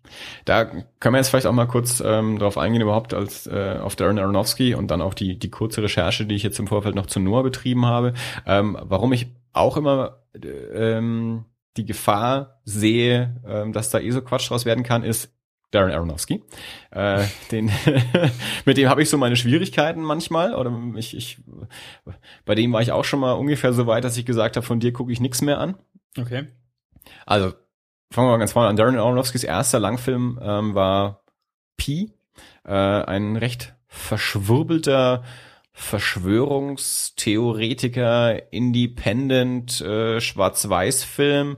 Ähm, geht um irgendeinen so einen Typen, der sitzt zu Hause und, und hat auch, ich habe so einen riesigen Raum voller Rechen, Maschinen, Computer oder sonst irgendwas und, und der spuckt ihm irgendwas aus und plötzlich steht so einer nach dem anderen von irgendwelchen ähm, Geheimbünden oder sonst irgendwas bei ihm von der Tür und alle wollen irgendwie was von ihm und ich kann es nicht mehr so ganz ähm, zusammenbasteln, weil das jetzt wahrscheinlich auch schon wieder fast 20 Jahre her ist oder ungefähr 20 Jahre her ist, dass ich den gesehen habe. Ähm, aber der war auf jeden Fall auch so 90er Jahre so ein, so ein, so ein kleiner Independent-Hit, hatte sowas von von frühem David Lynch auch, sowas Verrücktes, so ein bisschen was abgedrehtes, muss man auch nicht alles verstehen, ist halt irgendwie cool und das, das fanden wir damals auch irgendwie alle spitze und, und Pi war so, ein- so ein kleiner Kultfilm halt auch irgendwie, den, den du irgendwo mitbekommen hast. Keiner hat ihn verstanden, äh, aber irgendwie fand man das auch gut, so wie es, wie man es bei David Lynch-Filmen auch oft der Fall hat. Also wie oft ich in meinem Leben auf Lost Highway angesprochen wurde, den irgendwie jeder gesehen hatte, bis ich war der Letzte, glaube ich, der den gesehen hat. Ähm, dann der zweite Film von ihm war Requiem for a Dream. Ähm, der hat mich dann tatsächlich sehr begeistert. Äh, total düsteres, depressives Drogendrama. Ähm, also da, da hat ein Kommilitone mal gesagt, noch bevor ich den Film gesehen hatte, also ich wollte ihn sehen, hatte ihn aber noch nicht gesehen, ein Kommilitone hat gesagt, also wenn man auch nur so ein bisschen äh, melancholisch drauf ist, sollte man den nicht angucken, weil dann will man sich direkt umbringen danach. Ähm, dann habe ich den Film noch eine Weile liegen lassen, äh, bis es dann irgendwann so weit war und dann habe ich ihn irgendwann mal angeschaut. Ähm, also das ist auch kein Hoffnungsschimmer und gar nichts. Also äh, erzählt mehr so, ja, ich glaube so drei drei Geschichten, die ineinander verwoben sind, aber also von, von drei Figuren, drei, vier, fünf, sechs Figuren vielleicht sogar. Aber ich glaube, es sind drei Handlungsstränge mehr oder minder, die aber auch zusammengehören. Ähm, eben da so, so Drogen, Abstürze. Das eine ist eine, eine, eine Mutter oder eine ältere Mutter eben auch, die äh, medikamentenabhängig sind und bei den äh, jüngeren Protagonisten sind es dann eben auch härtere Drogen. Ähm, da ist auch Jennifer Connelly schon mit dabei, die jetzt in Noah wieder dabei ist. Ähm, und der ist ja nur düster. Hat okay. mir gut gefallen. Äh, und dann kam, dann kam der große Bruch zwischen mir und Darren Aronofsky. Dann kam sein dritter Film ins Kino. Also die ersten zwei habe ich nicht im Kino gesehen, Pi und, und Requiem, die habe ich nur, nur auf, ähm, auf Band gesehen. Und ähm, dann kam The Fountain. Den habe ich auch vorgeführt, äh, als ich in Manhattan gearbeitet habe, lief der zu der Zeit und dementsprechend habe ich ihn dort auch angeschaut. Ähm, da hat Darren Aronofsky mich dann endgültig verloren. Also vorerst endgültig verloren. ähm, ein ein, da, da, da geht nämlich der große ESO-Quatsch dann los. Äh, Hugh Jackman äh, spielt in dem Film mit und äh, Rachel Weisz äh, spielt auf drei Zeitebenen. Äh, einmal äh, also Hugh, Hugh Jackman spielt immer die Hauptfigur, die so in, in verschiedenen Zeitebenen auch irgendwie unterwegs ist. Einmal ist er ein Conquistador bei den Mayas, dann ist er in der Jetzt-Ebene ein, ein äh, Wissenschaftler, ähm, dessen Frau an, an, an Krebs stirbt. Und dann gibt's noch eine Zukunftsebene, die auch sowas wie 500 Jahre oder was in der Zukunft spielt. Also wirklich in so einer esoterischen Allwelt, äh, Sternenwelt-Dings so spielt. Äh, Schwierigkeit an dem Film war, der sollte ursprünglich produziert werden mit Beteiligung von Brad Pitt. Brad Pitt sollte die Hauptrolle spielen, ähm, hatte ein relativ hohes Budget, ähm, zugesprochen bekommen. Aus irgendwelchen Gründen hat das dann alles nicht geklappt und Brad Pitt war dann auch weg und dann hat man ihm ähm, hat man die Produktion komplett ähm, eingestellt. Ähm, 300 Leute, die irgendwie an dem Film schon gearbeitet haben, mussten dann aufhören zu arbeiten. Äh, Darren Aronofsky äh, war wohl auch relativ deprimiert ähm, und hat dann sich gedacht, nämlich äh, den, den Film nicht produzieren kann, ähm, machen wir einen Comic draus. Ähm, und hat mit Karen Berger von, von DC Vertigo irgendwie Kontakt gehabt. Die hat ihm dann Kent Williams, Kent Williams ist ein Maler, der auch Comics macht, hat ihm also Kent Williams empfohlen. Die zwei haben sich dann äh, offensichtlich gut verstanden und sie haben aus dem Skript äh, dann, dann diesen Comic gemacht. Ist auch auf Deutsch erschienen, wahrscheinlich bei Panini, glaube ich. Ich weiß nicht, ob die noch aufgelegt werden. Das ist auch schon wieder von 2005. Ähm, wie gesagt, das Original ist bei DC Vertigo erschienen. Ähm, und während Kent Williams ähm, dann diesen Comic umgesetzt hat, ging dann die, ähm, die Filmproduktion doch wieder weiter. Hugh Jackman war dann die Hauptrolle, das Budget war viel niedriger äh, und dann kam eben der Film raus, der, der jetzt rauskommen ist.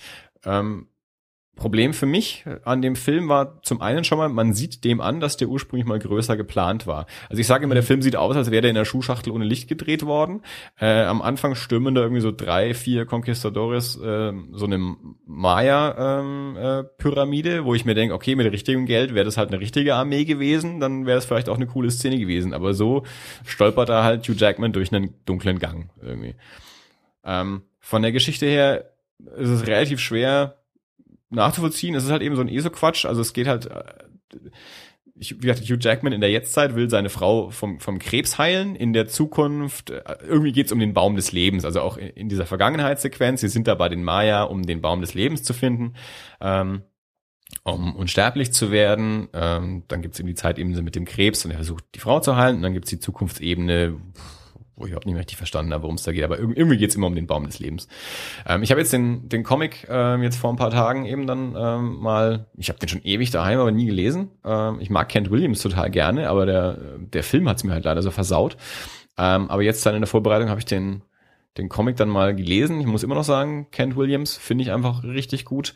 Ähm, die Geschichte hat es mir am Anfang wieder extrem schwer gemacht ähm, mit dem ganzen ESO-Geschwurbel äh, wurde dann zwischendurch besser.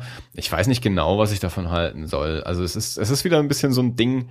Äh, ich bin ja, äh, ich bin ja keiner, der sagt, mir muss immer alles genau erklärt werden, aber wenn es halt einfach nur noch eh so ist und, und äh, so mir nichts so richtig erklärt wird, da, da fehlt mir dann wahrscheinlich ein bisschen der, der Zugang dazu. Also wann, am Anfang fand ich es relativ furchtbar, den zu lesen.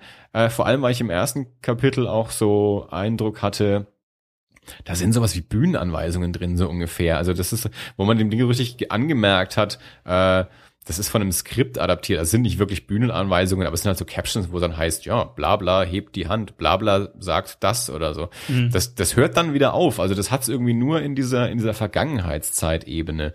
Ähm, als das dann aufgehört hat, ähm, hat es mir auch wieder besser gefallen, dann wurde es wieder ein bisschen blöder, dann hat es mir wieder besser gefallen. Also ich war jetzt extrem hin und her gerissen in dem Comic. Ähm, ja, die Optik mache ich total gerne, ähm, die Geschichte teilweise. Ähm, besser als der Film auf jeden Fall. Sieht einfach auch schon viel besser aus als der Film, muss man mal so sagen. Ähm, aber deswegen hatte ich es eben auch so schwierig mit Darren Aronofsky. Ähm, und dann hat man auch eine ganze Zeit lang nichts von ihm gehört. Ich glaube, noch vor The Fountain war es, war er mal für, ähm, für den neuen Batman ähm, engagiert. Da hieß es auch noch so, sie würden eventuell Frank Millers Batman Year One verfilmen und Darren Aronofsky hat daran gearbeitet. Äh, also das war noch vor Chris Nolan eben. Also Darren Aronofsky wäre so der, der gewesen, der, der mal nach Joel Schumacher äh, mal wieder einen Batman-Film macht. Das hat dann aber auch irgendwie wieder nicht geklappt. Darren Aronofsky hat anscheinend auch Schwierigkeiten mit, mit großen Studiofilmen. Also er ist halt so ein Independent-Filmer. Ähm, und dann kam er irgendwann mit The Wrestler ums Eck. Ähm, der dann auch irre gelobt war und Preise gekriegt hat und sonst irgendwas. Und ich dachte eigentlich, Darren Aronofskys Karriere ist beendet. Also ich habe gedacht, von dem höre ich wahrscheinlich nie wieder was. Und dann kommt mit The Wrestler ums Eck und äh, reaktiviert damit gleichzeitig seine Karriere und die von Mickey Rourke. Ähm, den habe ich dann aber auch erst viel später auf Scheibe irgendwann gesehen ähm, und habe den auch für gut befunden. Auch wieder sehr deprimierend. da, da ist auch nicht viel Hoffnung in dem Film. Im Wrestler? Ja. Also da geht's ja, ähm, Mickey Rourke spielt diesen alten äh, Wrestler, der sich halt noch so mit so, ja, so, so Hinterhofkämpfen mehr oder minder äh, über Wasser hält, ähm, halb taub ist, ähm, körperlich natürlich total am Ende, entfremdet von seiner Tochter und ähm, irgendwie nochmal so einen, so einen Comeback-Kampf irgendwie äh, organisiert gegen Ende und aber sehr, ein, ein sehr trostloses Leben führt und sehr trist und trostlos und äh, also der, da ist auch nicht viel Hoffnung in dem Film. Ähm, war, war aber gut. Und dann kam Black Swan, den habe ich bis heute nicht gesehen. Äh, da, da, da sind sie ja noch alle viel mehr ausgerastet, wie toll Natalie Portman im Film ist und wie überhaupt der Film toll ist und so. Und das ist ja dieses, dieses Ballerina-Drama, Ballett. Äh, und da, da habe ich es schon wieder nicht verstanden. Also der lief halt in den Staaten und, und das, das war einer von den Filmen, wo, wo mir hier schon so viele Leute erzählt haben, wie dringend sie diesen Film sehen wollen. Und zwar so, so unterschiedliche Menschen, die auch nichts miteinander zu tun haben und von, die auch nicht den gleichen Filmgeschmack haben oder sowas, die alle gesagt haben, oh, sie wollen diesen Film sehen, sie wollen diesen Film sehen. Und ich habe gar nicht verstanden, warum. Weil ich mir gedacht habe, was denn, weil alle sagen, dass der so toll ist, äh, das ist ein, also der sieht total nach einem anstrengenden, abgefahrenen, düsteren Ballettfilm aus. Also nichts von dem Film sagt eigentlich, schau mich an. Äh, so so habe ich es jedenfalls empfunden. Also ich, es, es mag sein, dass der toll ist, ich weiß nicht. Also auch da habe ich wieder sehr, sehr unterschiedliche Stimmen dann gehört. Ich habe ihn ja selber nicht gesehen. Mich hat nur diese Reaktion so gewundert, dass alle so einhellig der Meinung waren, sie wollen diesen Film sehen, noch lange bevor er bei uns ins Kino kam. Und ich dachte, warum eigentlich? Also ich vermute mal, es liegt an den, an den Kritiken, die er in den Staaten bekommt, weil Trailer und Szenen und sonst irgendwas, nichts davon sagt, guck mich mhm. an. Naja, und das waren aber alles äh, eben relativ kleine Filme. Also ich, was ich jetzt vorhin gelesen habe, war ähm, The Fountain mit 35 Millionen Dollar, äh, war noch der mit dem höchsten Budget. Äh, jetzt hat er Noah. Ich habe jetzt vorhin gelesen, äh, Noah hatte ein Budget von 125 Millionen Dollar, das er angeblich überschritten hat. Äh, wo wir dann nämlich auch zu dem Punkt kommen, den du vorhin angesprochen hast. Du weißt nicht, ob sich äh, Regisseur, Studio oder sonst irgendwer trauen, ähm, von, von diesem Religiösen weiter abzuweichen. Ähm, das scheint gerade auch ein bisschen so das Ding zu sein. Also äh, zumindest dieser eine Artikel, den ich jetzt vorhin gelesen habe, sagt, ähm, dass sie den Film ähm, verschiedenen verschiedenen äh, was ist denn der? Gibt es ein Plural von Publikum? Testpublika ähm, vorführen und zwar eben genauso in, in verschiedenen Gegenden, also so sehr christlichen Gegenden, ja. eher jüdischen Gegenden, Gegenden und dann aber auch so neutralen Gegenden. Und gerade auch, weil angeblich Aronofsky sein, sein eh schon hohes Budget auch noch überschritten hat, sagt das Studio natürlich erst recht, naja, dann, dann schneiden wir jetzt aber, ja. dann, äh, mhm. und, und äh, umso weniger Schnittrecht hast du, je mehr du da überschritten hast, sozusagen. Ähm, und ist dann eben die Frage, wie viel da tatsächlich dann vielleicht verändert wird von der Vision, die Aronofsky ursprünglich mal, also er hat auch selber das Buch geschrieben, noch mit einem anderen Typen, äh, also von Aronofskys äh, Vision und äh, dann weiß man wieder nicht so genau, was am Endprodukt ist jetzt Aronofsky, was ist Studio und was ist Kompromiss und man, man, man weiß es nicht. Also äh, die, die Story ist anscheinend ein bisschen eher so angelegt, dass Noah so als der erste ähm, Umweltschützer ähm, so dargestellt wird. Also ich weiß nicht, wie sehr das im Film vorkommt, aber wie gesagt, es gibt eben ähnlich wie bei The Fountain, haben sie auch vorher schon eine Comic-Adaption ähm, mhm. zu, aus dem Skript gemacht, ähm, bevor oder während der, der Film in Produktion war. Und es scheint so zu sein, dass eben die, die Erde ähm, ja, ja Schaden davon getragen hat, wie der, wie der Mensch mit ihr umgeht und deswegen die große Reinigung kommt, mhm. um die Erde wieder zu heilen und äh, dass äh, Noah eben auch derjenige ist, der das eben auch sieht, dass das nicht, dass das nicht so geht, so mit der Welt, okay. der Erde und den Tieren umzugehen und dass er deswegen auserwählt wird, ähm, um entsprechend die die verschiedenen Tiere zu retten und auch die auch auch die Menschheit natürlich auch zu retten und so. Also das sagt mir immer noch nicht, ob das eine eher religiös-esoterische ähm, Sache ist ja. oder nicht. Ähm, komm, komm, werde ich nicht draus schlau.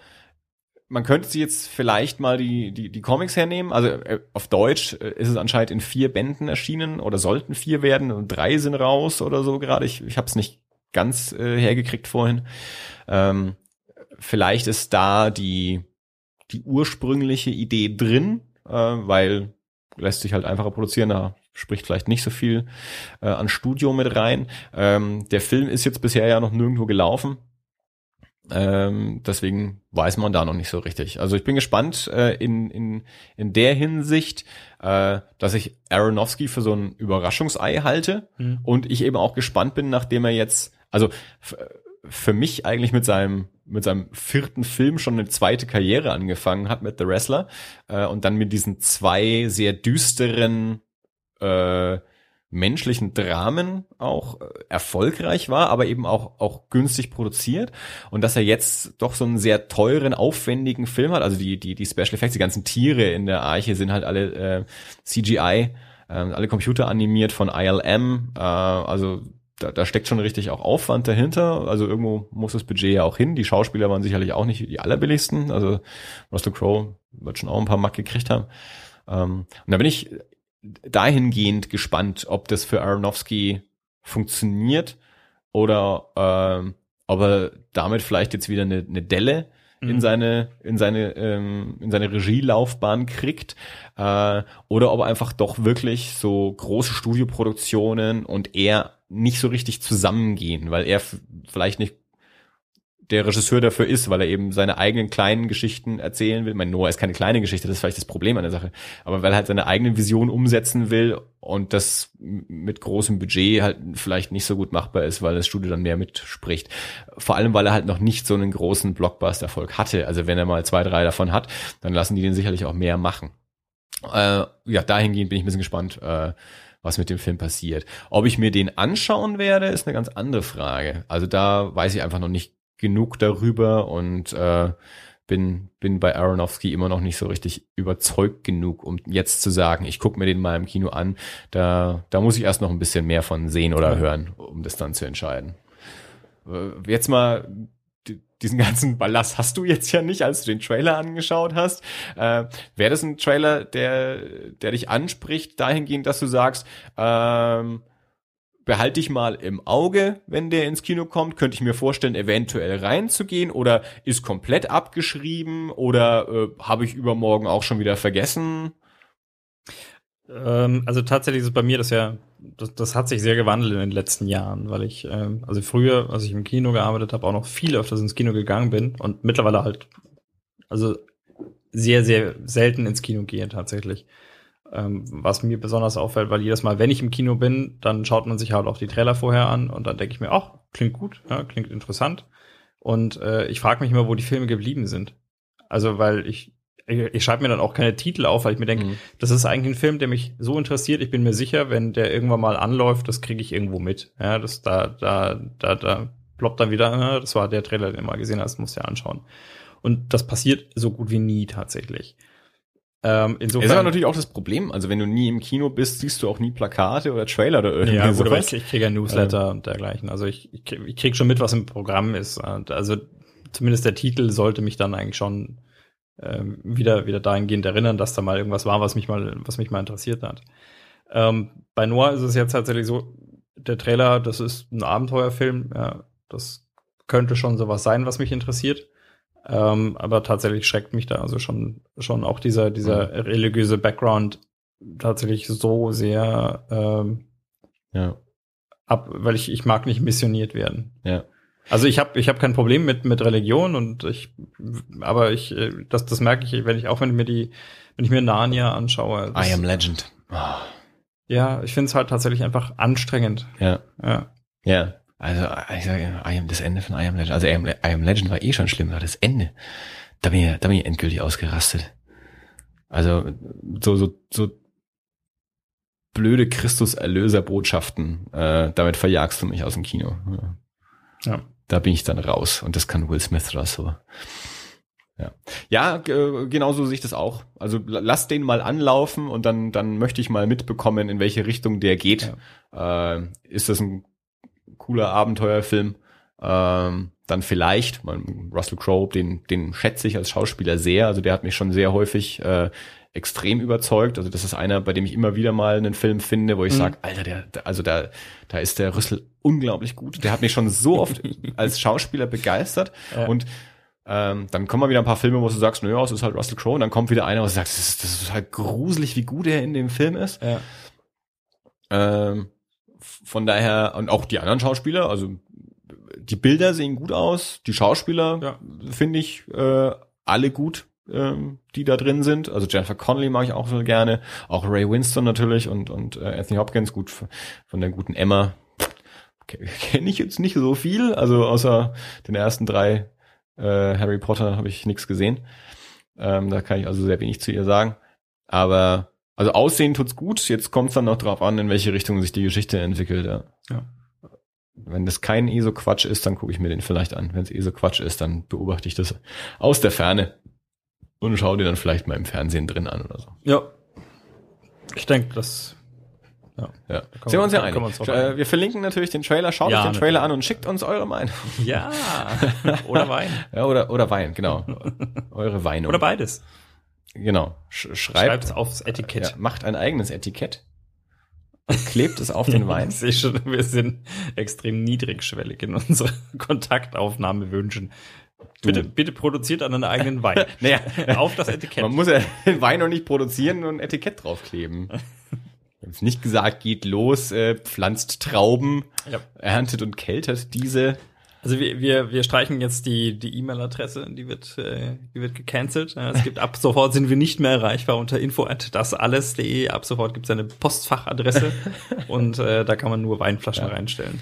Ähm, oder wir geben einfach direkt ähm, eine, einen, einen Weinkontor unseres Vertrauens hier ums Eck an, äh, Mit, mit wo, wo man dann einfach nur noch Grußkarte. Ja, wo man dann einfach Geld nur noch, weiß nicht, per PayPal oder so einfach hinüberweisen kann. Und wir holen uns da einfach dann direkt den Wein ab. So. Ja. Ja. Okay, sonst noch was? ja. Haben wir noch Themen? Ja, oh, ja, ja. Ich, ich habe ich hab noch Sachen vorbereitet. Apropos ähm, Erlöserfiguren. Ich habe Superman gelesen. Und zwar, wir haben ja ähm, beim letzten, Welchen? ja, pass auf gleich. Gleich zeige ich dir. Ja. Ähm, wir haben ja beim letzten Mal über Max Landis gesprochen und Ja. auch regarding Clark und ähm, die Darstellung von Superman und auch sein, sein Death and Return of Superman. Und ähm, dass Superman ja für viele ähm, ein, ein eher etwas langweiliger Charakter ist, weil der kann ja alles, Mhm. der ist so ein, der ist so der Pfadfinder, der, der hat keine dunkle Seite, der ist immer gut, der hilft immer allen und kann alles, den kann man gar nicht besiegen und mit dem kann man gar keine spannenden Geschichten erzählen. Ähm, meistens äh, Comicleser, also wirklich so, also da muss man schon relativ tief drin sein, glaube ich, so äh, im, im amerikanischen Comic. Aber viele sagen das und sagen dann häufig mit einer Ausnahme All-Star Superman von Grant Morrison äh, und Frank Quitely. Äh, und genau diesen Band habe ich jetzt endlich mal gelesen. Ähm, das war eine eine zwölfteilige Maxi-Serie, also ist erstmal in zwölf Heften erschienen, gibt's natürlich jetzt im, im Sammelband, äh, Englisch natürlich bei DC, Deutsch bei Panini ähm, und war eine, ja, gewisserweise eine Neuinterpretation der Superman-Geschichte vom, vom, vom Anfang. Ähm,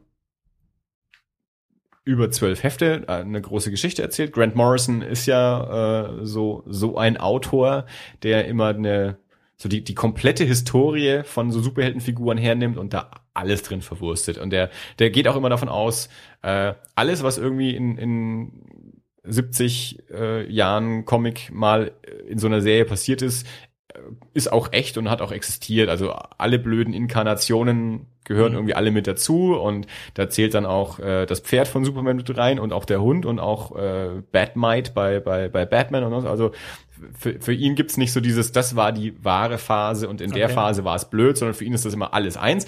Und wenn er dann so eine Figur in die Finger kriegt, dann, dann bedient er sich auch bei allem und packt auch alles mit rein, was er irgendwie finden kann. Und das hat aber außer Superman auch gemacht. Äh, also ich bin jetzt eben auch nicht der Superman-Experte, also ich kenne Superman jetzt hauptsächlich über die, die Filme, die Trickserie und die, die Lois und Clark Fernsehserie. Wenig gelesen, also als Kind halt mal so einzelne Hefte, an die ich mich nicht erinnern kann. Ähm, und auch von den, von den ganz frühen 30er Jahre Sachen, da habe ich so ein Sammelband, da habe ich mal ein bisschen was gelesen.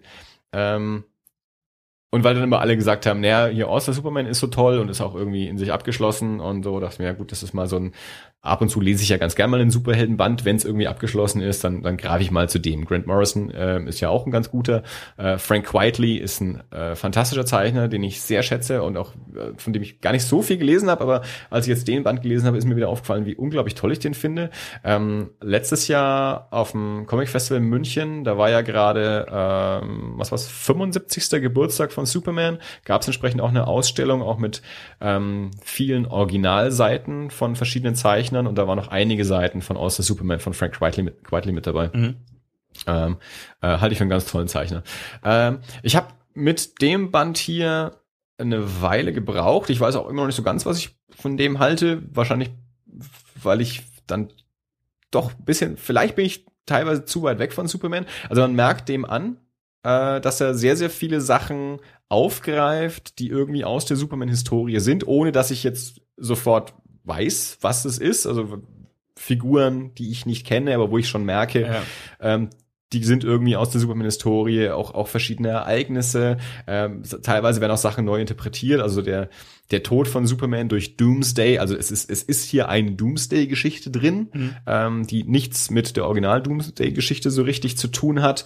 Ähm, es wirkt auch teilweise erstmal, als wäre jedes Heft so ein bisschen in sich abgeschlossen. Also jede, das sind zwölf Kapitel, wie gesagt, und jedes Kapitel erzählt so ein bisschen eine eigene Geschichte. Es hängt dann aber auch doch zusammen und macht auch einen, einen Faden bis zum Ende. Ähm, also es, es geht darum, ähm, Lex Luthor ähm, lockt äh, sozusagen Superman in eine, in eine Falle, so dass Superman äh, langsam stirbt, also kriegt so eine Überladung an Sonnenenergie oder sowas ähm, und verliert dadurch dann über eine Zeit an, an Kräften, bis er dann eben auch irgendwann stirbt. Äh, also ich meine jetzt nicht, dass er damit am Ende stirbt, sondern wenn diese Entwicklung so voranschreitet, dann mhm. stirbt er auch irgendwann. Ja. Ähm, dagegen kämpft Superman also an, äh, dann muss er auch, wie gesagt, noch diverse Aufgaben lösen. Also gibt halt natürlich in jedem Heft irgendwie so ein bestimmtes Abenteuer und er kriegt auch irgendwo zwischendrin, sagt auch einer mal zu ihm hier, er muss irgendwie zwölf Aufgaben erledigen oder irgendwie sowas. Und das sind dann eben auch so die, die, diese Abenteuer, in die er da so reinkommt. Ähm, also es, es hat teilweise, hat es für mich auch so ein bisschen einen, einen Soap-Charakter ähm, gehabt. Was Grant Morrison auch schon mal, ich glaube, also die, als er die New X-Men gemacht hat, war das, glaube ich, auch mal so eine Aussage von ihm, dass die, die X-Men ja eigentlich auch mehr so eine, so eine Soap sind, also diese, diese dysfunktionale Familie und mhm. so, äh, und dass das so ein Ansatz von ihm war. Und das, das hatte ich ein bisschen den Eindruck bei, ähm, bei dem Superman auch wieder zu finden. Ähm, Vielleicht äh, ist das so einer, den ich, den ich in ein paar Monaten oder in einem Jahr oder zwei nochmal in die Hand nehme und, und nochmal neu beurteile. Äh, also ich, ich fand den gut. Äh, der hat in großen Teilen Spaß gemacht. Nicht in allen Teilen konnte ich ihm ganz folgen. Hast du gerade die Origin Story gelesen? Die sich auf genau einer Seite befindet. Ja, vier Panels. Das ist so großartig. Also Doomed Planet, Desperate Scientists, Last Hope, Kindly Couple. Siehst du? Und du brauchst schon fast nicht mal die Bilder dafür. Ja. Aber das, das kann man immer als Beispiel dafür hernehmen, wenn es darum geht, äh, warum muss jeder neue scheiß Superheldenfilm mich erstmal äh, anderthalb Stunden mit einer Origin-Story ja. quälen von Ja. Figuren, die jeder kennt. Und Grant Morrison hat es hier so genial gemacht. Eine Seite, vier Panels, vier kleine Captions äh, und es ist alles gesagt, weil du es eh schon mal irgendwo herkennst. Ja. Und wenn du es noch nicht kennst, es ist nicht so wichtig für den Rest der Geschichte. Also das bisschen an, an Informationen, das du brauchst, steckt auf dieser einen Seite drin. Darin können sich die meisten äh, von diesen Superheldenfilmen mal eine Scheibe abschneiden und äh, wenn sie mal wieder eine neue Superman-Inkarnation machen, äh, vielleicht mal auf die Origin-Story verzichten und die auch in einer ganz kleinen Vorspann vielleicht äh, was ja der, der zweite Sam Raimi Spider-Man ja eigentlich schon gemacht hat. Das fand ich bei dem ja so genial, wie sie in dem, äh, haben, haben wir vielleicht sogar schon mal im- im Podcast vielleicht schon mal angesprochen, aber vom, beim zweiten Sam Raimi Spider-Man ist der, ist der Vorspann ja auch so eine Abfolge von, von gezeichneten Tafeln. Äh, und das sind alles äh, Szenen aus dem ersten. Also die, Mhm. der, der erste Teil wird dir im Vorspann komplett nochmal ähm, noch mal vorgeführt, dass du nochmal weißt, wa- was bisher geschah in einem gezeichneten Vorspann. Fand ich spitze äh, und so was kann man ja auch mal machen. Ähm, du blätterst ihn gerade durch, hast du Eindrücke? Hast du Eindrücke? Äh, ja, ähm, es ist, Ich, ich, ich tippe drauf, der Zeichenstil ist nicht so deins. ja, tatsächlich nicht ganz ist so. nicht putzig genug. Ja, ist nicht putzig genug. Das trifft's wohl. Superdog. Grrr. Also ähm, ich habe den Eindruck, wenn man wenn man als nicht regelmäßiger Superman-Leser mal Superman lesen will, ist das wahrscheinlich der Band, zu dem man greift. Also so bin ich ja auch dazu gekommen, weil das Mhm. alle immer behaupten. Ähm, äh, vielleicht ist er noch besser, wenn man noch ein bisschen mehr Vorwissen mitbringt. Also ich habe jetzt ja schon ein bisschen Vorwissen. Also mir sagen ja teilweise Figuren sogar was. Ich vermute, dass es genug Leser gibt, ähm, die die die noch weniger Vorwissen mitbringen als ich. Also keine Ahnung, wie wie die dann auf den Band reagieren. Ähm, wie die da durchkommen oder nicht. Ähm, also er hat mich jetzt nicht so umgehauen. Also als wir Batman The Long Halloween besprochen haben, von dem war ich begeisterter, wobei ich mit dem ja dann hinterher auch so ein paar Probleme hatte, wo ich mir noch nicht ganz sicher bin, ob da nicht doch ein Haufen Lücken drin sind. Mhm. Ähm, so war es mit dem nicht. Äh, ich hätte die wahrscheinlich in den Einzelheften wahrscheinlich nicht zu Ende gelesen, weil erst gerade die ersten paar Hefte mich nicht so richtig gekriegt haben. Ähm, auch wenn ich es jetzt nicht dringend für den Podcast hätte vorbereiten wollen, weiß ich auch nicht, ob ich es jetzt so zügig äh, durchgelesen hätte. Also ich, ich musste mich schon teilweise immer ein bisschen zwingen, den wieder in die Hand zu nehmen, weil ich wusste, ich will den bis Donnerstag fertig haben. Aber also Frank Whiteley, äh, de- den finde ich halt spitze. Also allein deswegen habe ich ihn dann doch auch immer wieder gerne in die Hand genommen. Ähm, mit der Geschichte, wie gesagt, ich, also ich, ich glaube, das ist so einer, mit dem ich es später nochmal versuche. Also der, der nicht komplett bei mir verschissen hat, der mich also schon auch irgendwie unterhalten hat, dem ich, dem ich nochmal knacken will. Wo ich sage, den, den, den lese ich nochmal und dann mal schauen, was, was, was er mir bei der zweiten Runde so, so mitgibt. Vielleicht sind wir dann besser füreinander gemacht. Ähm, klingt jetzt vielleicht nicht sehr nach einer Empfehlung. äh, mu- muss man sich im Zweifelsfall dann doch einfach selber ein Bild machen. Ähm, na gut, dann kommen wir, glaube ich, auch schon zum letzten.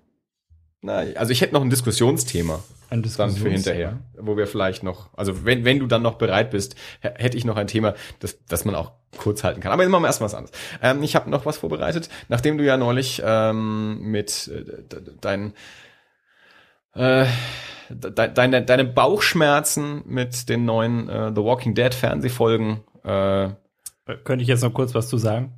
Zu The Walking Dead? Ja. Ja, ma, gerne, mach, mach du. Also es kam, es kamen ja mittlerweile zwei Folgen raus, seitdem wir uns äh, das letzte Mal unterhalten haben darüber, glaube ich. Mhm. Darf ich das auf? Ja, selbstverständlich. Ähm, und es, die nächste Folge, die kam, Ja. also ich glaube die dritte in dieser Staffel, die fand ich, also bloß um kur- kurz zusammenzufassen, Mhm. die fand ich gut. Mhm. Die hat großen Spaß gemacht. Und zwar war die, ich glaube, die war sogar fast komplett ohne Zombies. Ja. Ähm, und die hat sich eigentlich fast nur in einem Haus abgespielt. Mhm. Also irgendwie ähm, Vater ist schwer verletzt, äh, immer noch, und Sohn geht Essen suchen und äh, in dem Moment kommt dann halt andere Menschen, die, äh, die dieses Haus Ja. ähm, der, im, Beschlag nehmen wollen und er versteckt sich dann halt. Er versteckt sich irgendwie erst unterm Bett und dann kommt einer und legt sich in das Bett und äh, also während er drunter liegt und Ja. äh, Gibt's nicht in der, in der ersten Staffel ist doch auch, ist das nicht auch so gleich wie die, die zweite oder dritte Folge, wo eigentlich nichts passiert, wo sie auch mit, nur so zwei oder drei Menschen und hauptsächlich in einem sein, Haus ja. sind? Ja. Ja, ja okay. Und aber halt wirklich gut gemacht. Also Mhm. auch mit so, mit so, ähm, ich weiß nicht, es gibt eine Szene, da, da streiten sich dann zwei von den, äh, von den Antagonisten um das Bett ähm, und dann ähm, schlägt der eine den anderen nieder und zwar so, dass er genau mit dem Gesicht nach unten fällt Mhm. und ihn unter dem Bett liegen sieht. Allerdings erwürgt ihn der andere gerade. ja, okay. Und äh, das, ist, das ist schon wirklich gut. Also Ja. das, das, das war wirklich spannend. Mhm. Ja, also obwohl nicht viel passiert ist eigentlich. ja. Also unterm Strich ist gar nichts passiert. Ja, ja. Die sind danach aus dem Haus raus. Ja. Das Ja. haben es dann halt geschafft. Aber Ja gut, das sind ja manchmal die faszinierenden, auch als Filme, also wenn man es schafft, so ein, so ein Kammerspiel Mhm. spannend zu inszenieren. Äh, Bound von, von den Wachowskis, der, der erste Film, war also einer, der auch in, fast nur in zwei Räumen spielt, durch ein Telefon verbunden, denn der funktioniert ja ganz viel über Telefon. Mhm. Äh, extrem spannend. Äh, Panic Room ist an sich so einer, da kann man jetzt unterschiedlicher Meinung sein, wie gut man den Film findet, aber es gibt natürlich noch, äh, noch andere Beispiele ähm, für so äh, spannende Kammerspiele. Ich meine, klar, äh, 12 Angry Men, äh, ist, gut, ist basiert auf einem Theaterstück, so Theaterstücke äh, ähm, sind natürlich immer gerne mal so Kammerspiele. Re Reservoir Dogs. Wobei Reservoir Dogs natürlich ein bisschen äh, bescheißt, dadurch, dass er durch diese ganzen Rückblicke äh, doch an viel mehr Orten spielt als nur in dieser Halle. Ich weiß gar nicht genau, wie, wie groß der Anteil ist. Das müsste man glaub mal stoppen, wie groß der Anteil in der in der Halle wirklich ist. Äh, ich vermute mal, es ist kürzer als man glaubt. Also weil der, weil der so viel über diese Rückblicke funktioniert. Mhm. Ja, okay, aber äh, also ein, ein, ein, ein, eine spannend inszenierte äh, Kammerspielfolge äh, von Ja. The Walking Dead. Genau. War die eine und die letzte, die jetzt dann vor ein paar Tagen kam, Mhm. die war, naja, das wäre so eher die therapeutische Vergangenheitsbewältigungsphase. Bist du also ein bisschen versöhnt? Hast du zu früh geschimpft? Nee, würde ich so nicht sagen. Also ich, ich weiß nicht, ob, worauf das rausläuft. Es Ja. ist halt immer noch diese, man, man ist immer noch aufgesplittet in kleine Gruppen und es gibt keine wirkliche zusammenhängende Handlung derzeit. Glaubst du, dass sich das nochmal ändert? Also weder du noch ich haben die Comics gelesen. Die Comics sind bei, bei über 100 Ausgaben mittlerweile. Äh, Ich glaube, die haben- hat, hatten die schon zehnjähriges oder haben irgendwann zehnjähriges oder so die die Hefte. Ähm, also läuft ja schon wirklich lange. Hat natürlich ähm, innerhalb der Geschichte Unterschiede zur äh, zur Serie. Also ich glaube, es in, ich glaube, in einem davon gibt's noch Charaktere, die es im anderen schon nicht mehr gibt. Ich weiß jetzt nicht genau wie und wo, weil ich weder schaue ich die Serie noch lese ich die Hefte. Kriege ich auch immer nur so peripher ja mit. Also die, die, die trennen sich auf gewisse Weise, haben natürlich schon auch Bezugspunkte. Ähm, aber also die, die Comicleser scheinen ja immer noch dabei zu sein, Mhm. über einen sehr, sehr langen Zeitraum mittlerweile. Die Serie läuft jetzt noch nicht so lange, ähm, wie wie es die, die Hefte tun.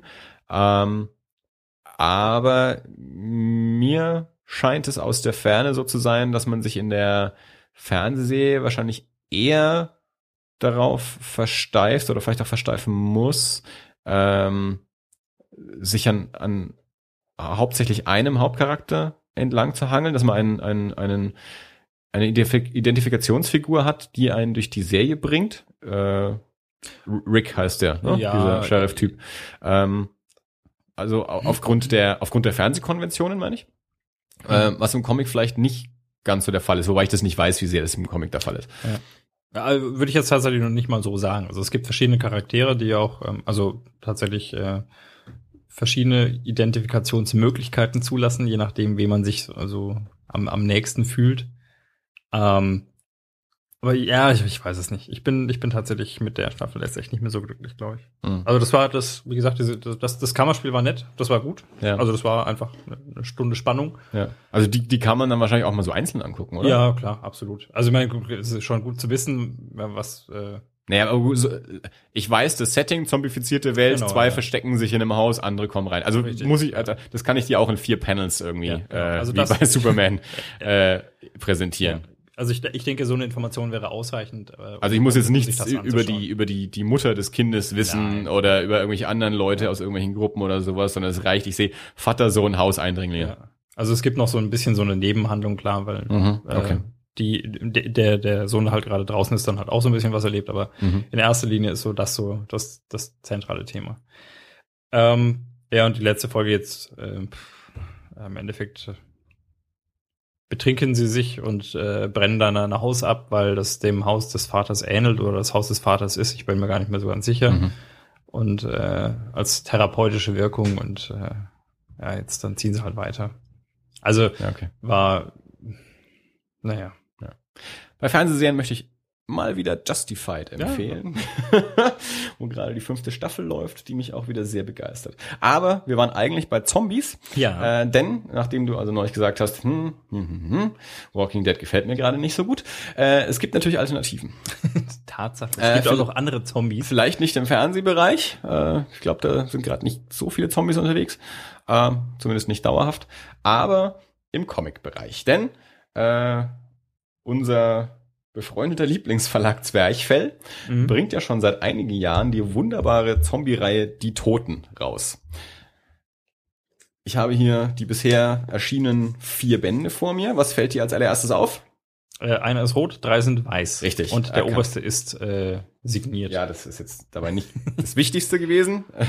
Es ist halt nur so. Ähm, Stefan Dinter und Christopher Tauber, beide erklärte ähm, Zombie- und Horrorfilmfans, äh, haben vor einigen Jahren sich das Konzept für diese Reihe ausgedacht, ähm, als die beiden auch den, äh, die Leitung des Zwerchfell Verlags übernommen haben Hm? war das dann das erste Projekt, äh, das sie als neues Projekt für den Verlag angegangen haben. Sie haben sich also eine eine komplette ein, ein komplettes Szenario ausgedacht. Ähm, was würde passieren, wenn in Deutschland zu einem bestimmten Zeitpunkt ähm, die Zombie-Seuche ausbrechen würde? Ähm, haben also so eine so, so, so eine Bibel dafür äh, geschrieben, haben sich auch irgendwie Studien angeschaut, also wie würde es die, um die Verbreitung Mhm. aussehen, äh, was würde tatsächlich, also sie haben gewisse Regeln aufgestellt, also ähm, erstens langsame Zombies, zweitens, äh, was passiert mit denen, was können die, was können die nicht und so. Ähm, und haben also diese, diese, diese Welt kreiert und die Regeln dieser Welt kreiert und ähm, haben sich dann in Verbindung gesetzt mit verschiedenen Autoren und Zeichnern in Deutschland oder im deutschsprachigen Raum, äh, um mit denen zusammen Geschichten innerhalb dieser Welt zu entwickeln. Also es gibt auch einen, es gibt auch so einen zeitlichen Fahrplan und alles. Also es gibt einen, einen genauen Zeitpunkt, wann das ausgebrochen ist und in, in, in welcher Zeit was so einfach natürlich passiert. Also Mhm. sowas wie, wie, wie schnell verbreitet sich die Seuche, Ja. wer ist davon betroffen, äh, wie ist es um Ressourcen gestellt, wenn keiner mehr Benzin liefert, wann ist das dann Ja. weggetankt oder irgendwie sowas. Ähm, und sie haben dann zum Comic Salon 2010 ähm, den ersten Band rausgebracht. Ähm, in jedem Band, das sind so Hardcover-Bände hier, äh, sind immer drei kurze Geschichten drin von, äh, von unterschiedlichen Teams. Also es sind immer, ähm, also nicht in, in jedem Band sind dann auch nicht die gleichen drin. Also es gibt schon welche, die sich auch wiederholen an, an, an Autoren oder Mhm. Zeichnern. Ähm, aber äh, insgesamt ist es also ein großes unterschiedliches Team. Also Christopher Tauber und Stefan Dinter haben also die, die Hauptleitung. Ähm, aber jeder, jeder der Autoren oder Zeichner kann halt so innerhalb der Regeln dieser Welt seine eigenen Geschichten erzählen. Ähm, die ersten drei Bände sind weiß, weil sie die erste Phase äh, beschreiben, und zwar die ähm, kurz nach dem kurz nach dem Ausbruch. Also ich, ich kann ja mal kurz hier so die die Präambel vorlesen. Am 3.10.2009 brach in Europa die Zombie Zombie Zombie Epidemie aus. Nach dem 6.10.2009 wusste niemand in Deutschland mehr, was im Rest der Welt geschah. Heute können wir berichten, wie die Plage sich ausbreitete, wer überlebte, wer starb und wer zurückkehrte. Äh, also äh, 6.10., 3.10., 6.10., äh, kurz danach, in, in, in wenigen Wochen danach, ähm, sind also diese ersten drei Bände angesiedelt. Ähm, das ist die weiße Phase. Jetzt der noch aktuelle Band, der, der vierte, der rote Band, ähm, läutet also die, die nächste Phase ein. Äh, Präambel ist an sich wieder die gleiche mit dem Zusatz, es ist jetzt ein Jahr seit Ausbruch der Seuche vergangen. Also hier sind wir dann also ein Jahr weiter, Mhm. als wir es in den, in den ersten Bänden sind. Ähm, ich habe den roten Band leider noch nicht geschafft zu lesen. Ich wollte alle vier vorbereiten. Ähm, ich habe leider nur die ersten drei geschafft. Den, der vierte fehlt mir noch. Ähm, Mache ich noch. was natürlich, ähm, wie bei allen Anthologien, habe ich bei Jazam auch schon gesagt, immer der Fall ist, äh, sehr, sehr unterschiedliche Zeichenstile, sehr unterschiedliche Erzählstile, die Geschichten äh, an sich auch ähm, sehr anders, manche sehr düster, äh, manche ein bisschen humoresker, wobei Humor da auch schon eher so naja ist. Ähm, ich gebe dir einfach mal den ersten. Ähm, es sind aber äh, was gibt's denn jetzt schon zu lang? Habe ich dir nicht den ersten gegeben? Ach, nee, hab dir den zweiten gegeben. Oh, ja, das war, war, war wohl ein Freudscher, dass ich dir den äh, zombifizierten ja. ähm, Rettungshelfer gegeben habe. Mit äh, langem Haar. Er hat sogar Rotkreuzklamotten an. Ja. Sieht dir ein bisschen ähnlich, ne? Ja, ich habe dunkle, ja, nee, ich habe nicht so dunkle Haare und ich habe nicht so ein schmales Gesicht. Ja, wenn du erstmal zumfiziert wirst, dann wirst Nein, du schnell noch magerer. Ich, ich, würde zu denen gehören, die überleben. Ach so, na gut. Ähm, es sind es sind ein paar richtig gute Geschichten, ein paar richtig gute Zeichner. Also Ingo Römling ähm, ist einer der Zeichner, der, wenn ich es jetzt schnell überschlage, ich glaube in drei Bänden vertreten ist. Ähm, und auch diverse Cover gemacht hat, ich glaube die ersten drei oder so. Ähm, der ist ganz, ganz, ganz, ganz toll als, als Zeichner. Ähm, dann auch eine Geschichte, die äh, Manuel Clavel gezeichnet hat, auch ähm, ganz fantastisch gezeichnet. Ähm, manche haben sehr viel Text, manche haben wenig bis gar keinen Text äh, und erzählen dann aber ganz toll. Da ist eine Geschichte, die die Ingo Römling gezeichnet hat, die ich glaube, die hat gar keinen Text, die ist aber auch so herzzerbrechend am Ende. Ähm, also da äh, relativ große Bandbreite, wie gesagt, im, im Stil, was die Zeichnungen und auch was die Erzählungen angeht. Ähm, muss einem nicht wieder jede einzelne Geschichte gleich gut gefallen, aber ähm, kohärente Welt, interessante Ansätze und ein paar Sachen sind auch richtig gut äh, und an sich natürlich ein unterstützenswertes Projekt. Ähm, das war auch gleich von vornherein ähm, für Zwerchfell recht erfolgreich. Also die Bände haben sich gut verkauft. Ähm, also natürlich in der in der in der kleinen Indie-Verlagswelt. Ähm, also äh, sicherlich nicht die gleiche Auflage wie, wie der neue Asterix-Band. Ähm, aber äh, anscheinend auch erfolgreich genug. Äh, bis jetzt vor ein paar Wochen war in Deutschland, ich glaube, die erste Infecticon, äh, also so eine Zombie-Convention. Äh, ich glaube, ähm, relativ wahrscheinlich Walking Dead-lastig. Da waren auch diverse Walking Dead-Darsteller mhm. ähm, in Deutschland äh, auf dieser Con. Ähm, und Zweifel war auch vertreten. Also die sind, seit sie die Toten, Toten rausbringen, auch gerne mal auf, ähm, auf dem Weekend of Horrors. Das ist ist das noch in Bottrop? Äh, also auch so große deutsche Horror-Convention haben dort einen Stand und haben da die Toten mit dabei und waren eben auch auf der Infecticon. Und auf der Infecticon wurde auch bekannt gegeben, dass die Toten in Zukunft äh, bei Panini erscheinen werden. Also okay. Zwerchfell ähm, macht weiterhin die, die Redaktion dafür. Mhm. Ähm, aber verlegt wird's dann bei Panini, ähm, was wahrscheinlich auch für eine, für eine größere Verbreitung noch sorgt, größere Ressourcen hat. Ähm, soweit ich weiß, ist auch der erste Band bei Zwerchfell von schon länger vergriffen.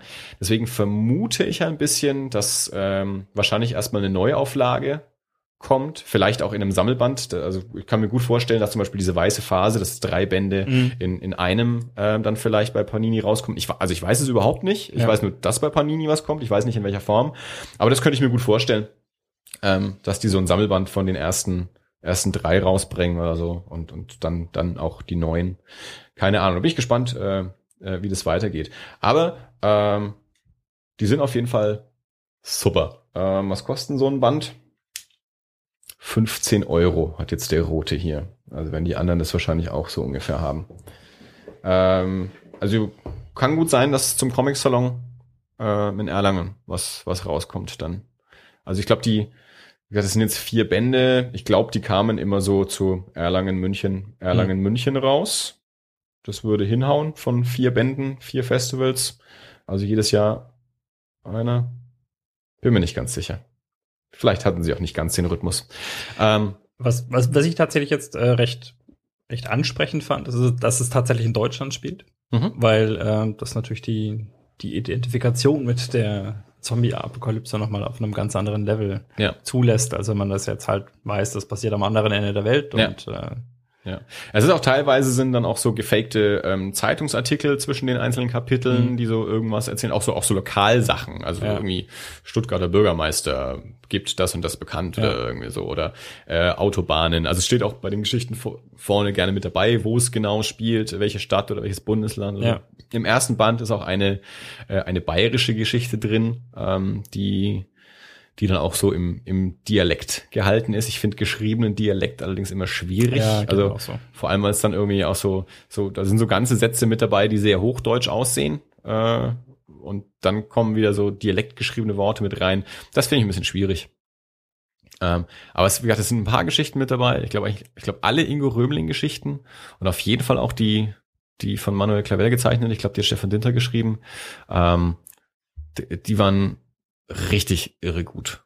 Ähm, also das ist sicherlich eines der spannendsten Projekte, äh, weil es halt auch so äh, fortlaufend eine, Welt baut. Mhm. Also jetzt mal ein bisschen, äh, ich meine, in Deutschland haben wir ja relativ viel so, äh, was man neudeutsch Graphic Novel nennt, abgeschlossene Geschichten äh, von irgendwelchen Zeichnern. Und das hier ist jetzt halt mal was, was in so einem, ja,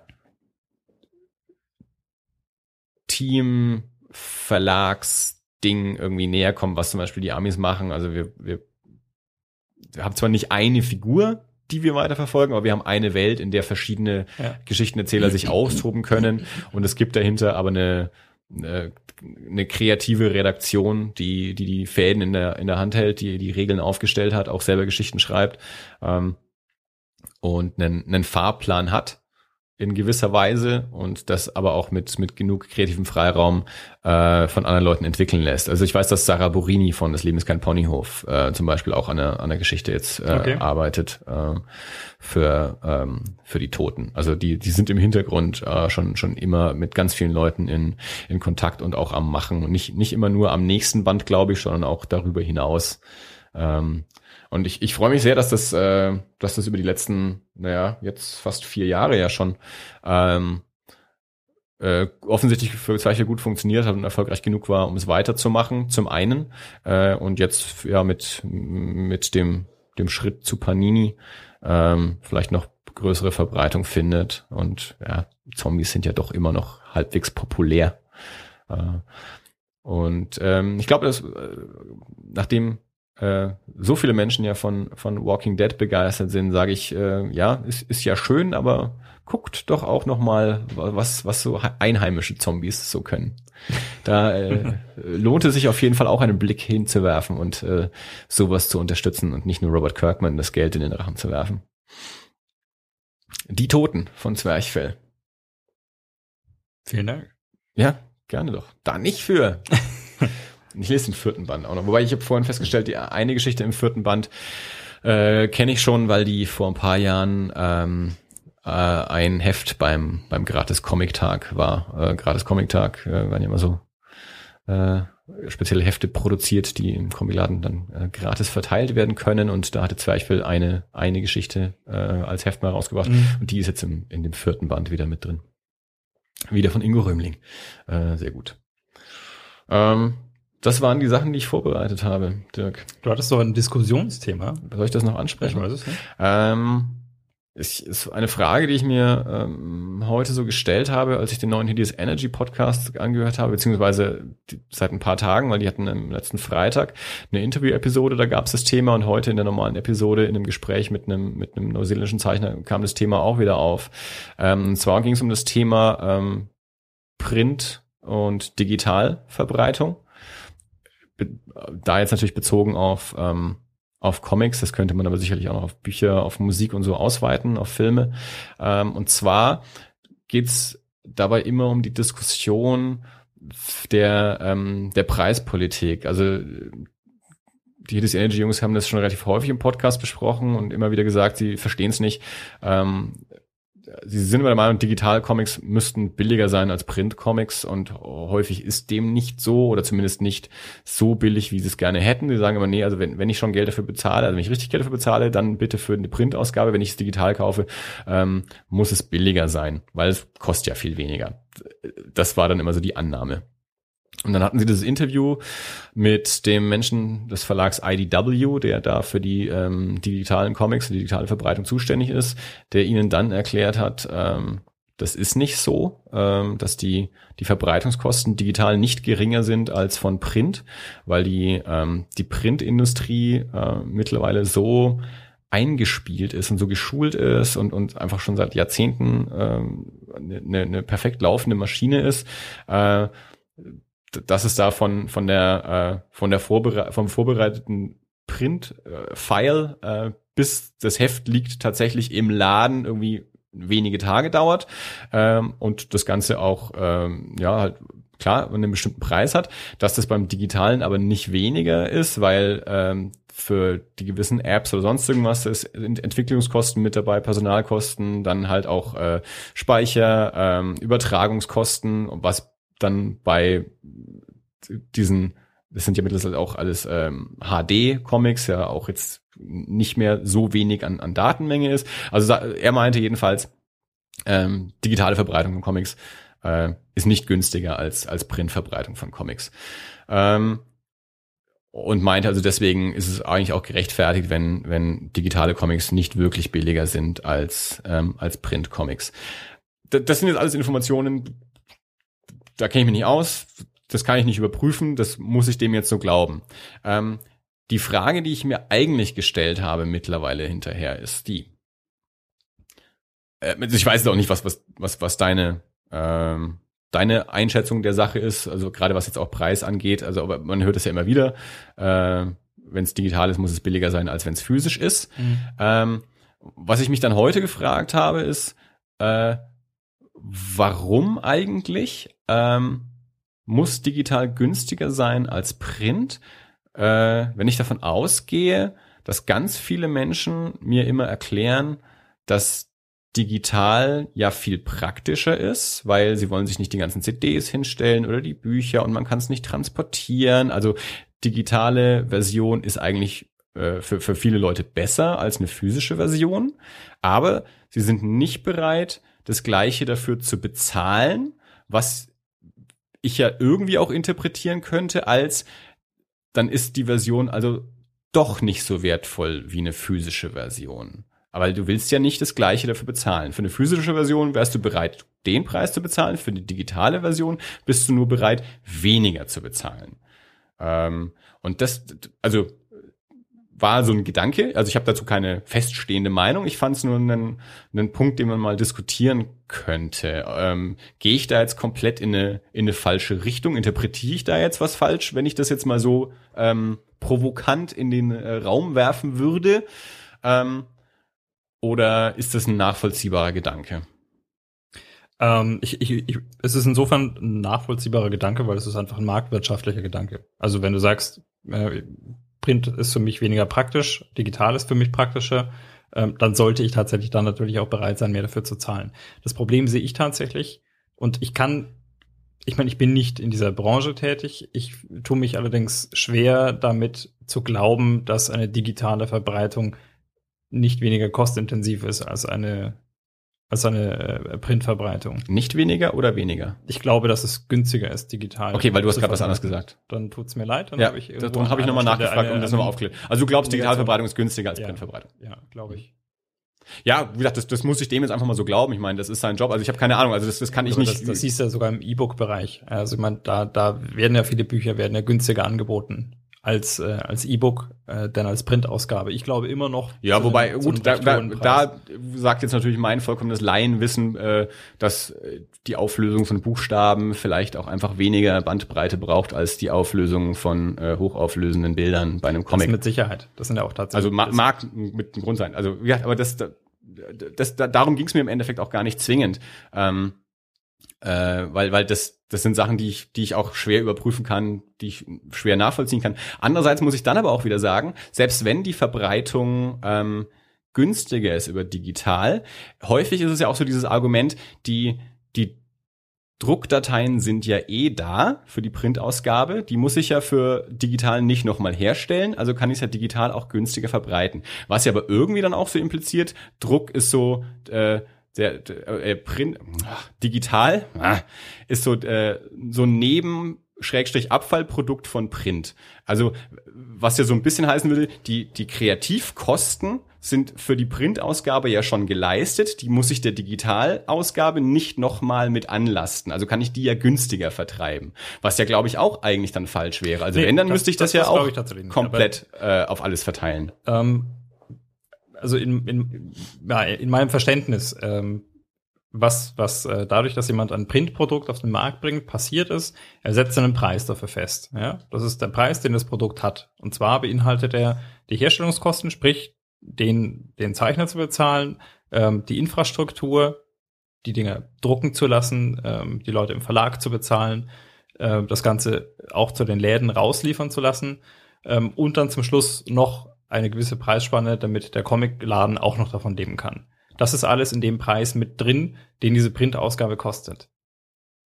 Sind wir uns einig? Bin mir noch nicht ganz sicher. Soll das heißen, dass, äh, dass du glaubst, dass der digitale Bereich da nicht mit einberechnet ist? Verstehe ich das richtig oder verstehe ich das naja, falsch? gut, also wenn, wenn nicht, äh, wenn der digitale Bereich da nicht mit einberechnet wäre, dann würde das, hätte, würde das bedeuten, dass sich äh, irgendwas an der Preisstruktur in den letzten Jahren spürbar geändert hat. Was haben Comics früher gekostet, bevor sie digital verbreitet wurden und was kosten sie heute? Äh, Comics sind in den Jahren immer nur teurer geworden. Gut, also ähm, das heißt, aber gibt's könnte man einen Knick irgendwo sehen, dass man sagt, okay, ab dem Moment, ab dem das Digitale dazu kam, wurde es deutlich teurer, deutlich Also ich- günstiger oder Also günstiger geworden ist es nicht. ja. Also äh, amerikanische Comichefte sind teurer geworden ähm, in den Jahren. Ich kann es jetzt nicht genau festmachen, äh, wo das mit dem Digitalen zusammenhängt. Das ist sicherlich auch von Verlag zu Verlag auch unterschiedlich. Erstens die Preise, zweitens wie, wie groß die digitalen Bemühungen der einzelnen Verlage sind. Das hat viel auch mit mit Comixology zu tun, über die halt viele gehen.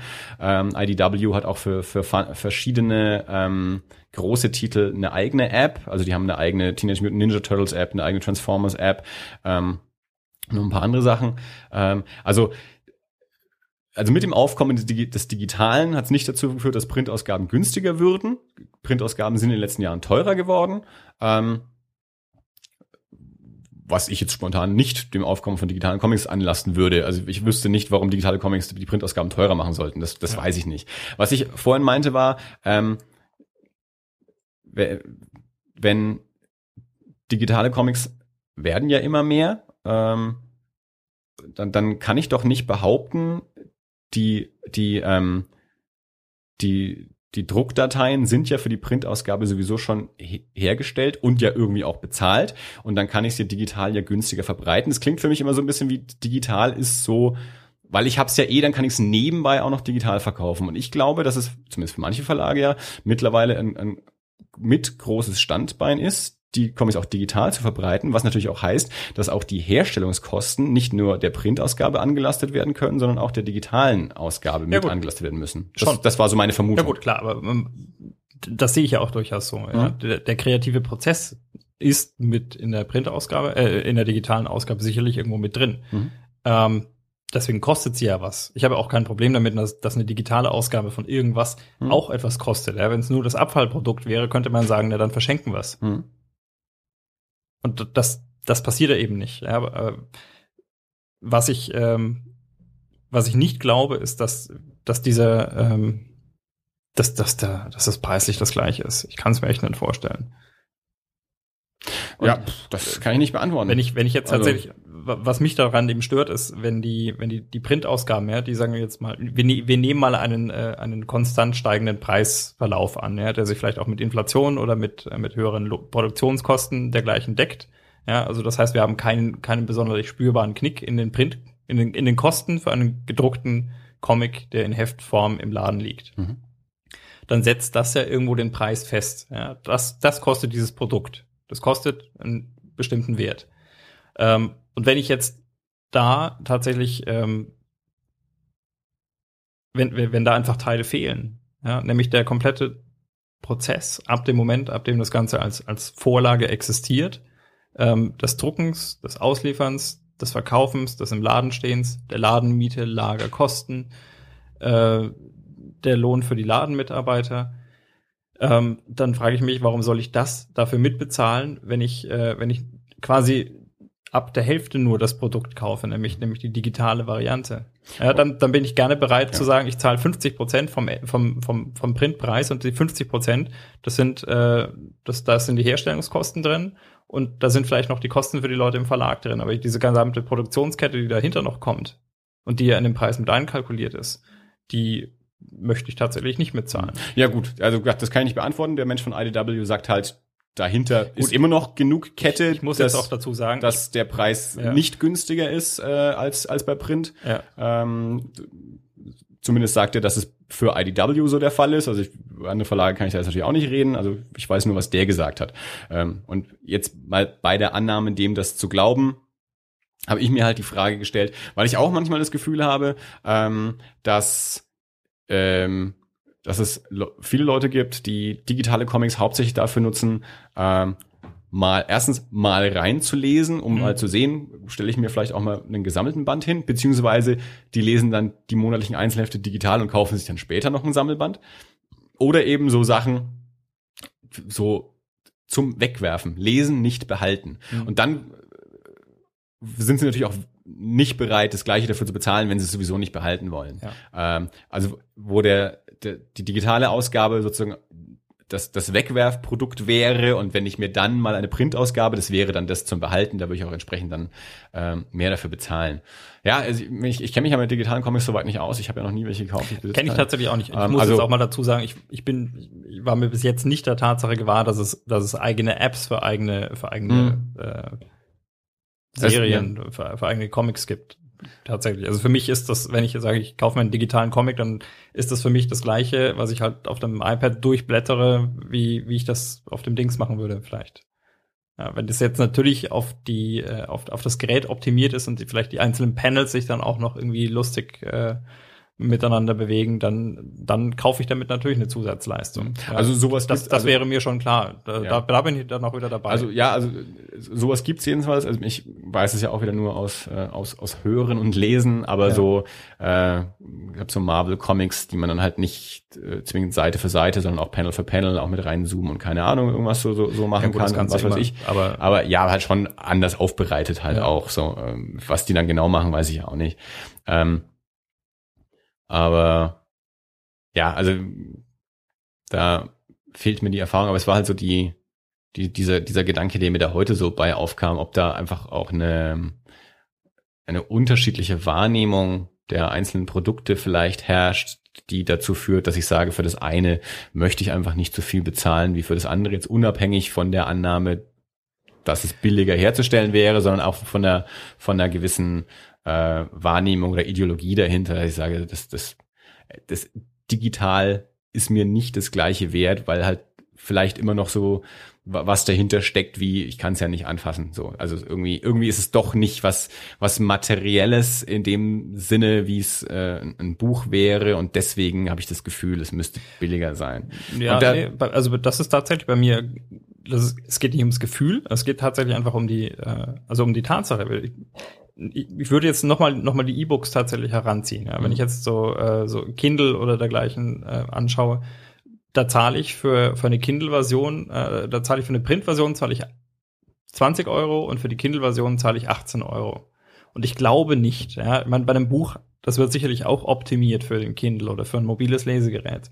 Ähm, aber der Aufwand, also den, den, der Aufwand ist da, ist mir relativ klar. Also was das zu setzen ist. Und das ja. ist sicherlich nochmal mit Arbeit verbunden, aber das ist nicht so, dass ja jetzt große Teams lange Zeit dahinter setzen, äh, um, um, um diesen Text, wirklich einen reinen Text, ähm, auf, äh, auf Mobilgeräte zu optimieren. Wobei das ja soweit ich weiß, also auch da bin ich wieder auf Erzählungen angewiesen, ähm, im englischsprachigen Raum scheinen ja die Preisunterschiede viel größer zu sein zwischen, äh, zwischen digitalen und Printausgaben. Also das hat wohl wieder eher was mit Deutschland und Buchpreisbindung und, und keine Ahnung, Börsenverein oder sonst irgendwas zu tun. Aber da ja. kenne ich mich auch nicht genug aus. Ja, aber das, da, da habe ich halt einfach keine Lust. Also das, das, das geht mir tatsächlich auch so, ja? weil ich denke mir, zwei Euro Unterschied auf 20, auf 20 Euro, ähm, das kann nicht innerhalb von zwei Euro kann nicht die kompletten Druckkosten, mhm. Infrastruktur, Lagerkosten, ähm, der, der, der Platz im Talier, die Miete für den Talier, die Angestellten im Talier, das kann da nicht alles in diesen zwei mhm. Euro drin sein. Ja, ja. Und ich sehe nicht, wo, wofür zahle ich dann bitte? Ja. ja. ja, gut, wie gesagt, ich meine, ich bin jetzt da von den Comics ausgegangen aufgrund dieses einen Interviews mit dem IDW-Typen. Also der, vom, vom Buchmarkt habe ich hier jetzt. Also um das, um das tatsächlich eh, zu eh keine Ahnung. zu können, müsste ich mir mal diese, diese Apps anschauen. Also ich meine, ich, es gibt, äh, es gibt zum Beispiel das, das Wired Magazine, ich weiß nicht, ob du das was ja, sagt. Klar. Also die haben zum Beispiel, ich weiß nicht, ob es die noch gibt oder ob die noch so ist, aber die hatten mal eine App äh, irgendwann rausgebracht und halt auch ihre, ihre entsprechend äh, konntest halt das Mag Magazin in, in dieser App lesen. Mhm. Und das hat auch den gleichen Preis gekostet, soweit ich mich erinnere, oder fast den gleichen Preis, hat aber tatsächlich auch einfach einen Mehrwert, ja, weil du konntest halt tatsächlich, also das war auf, äh, auf eine kreative Art und Weise wirklich vorbereitet, wie man sich vom Wired Magazine halt irgendwie erwartet, wenn sie ja. was fürs iPad machen. Ja. Ähm, das war cool zu steuern mit, mit aufploppenden Zusatzinformationen. Also die, die Stelle, an der du dir vielleicht in einem Magazin denkst, hm, guckst mal auf Wikipedia, da war halt dann da, gab es dann halt genau so einen kleinen Knopf und dann drückst du drauf und dann ploppt so dieser, dieser Erklärungstext mit rein. Ja. Da bin ich auch bereit dafür zu zahlen. Da habe ich einen Mehrwert gegenüber der Printausgabe, Mhm. der diesen diesen zusätzlichen Preis, mit dem ich wieder auf den gleichen Preis von der Printausgabe komme, Mhm. völlig rechtfertigt.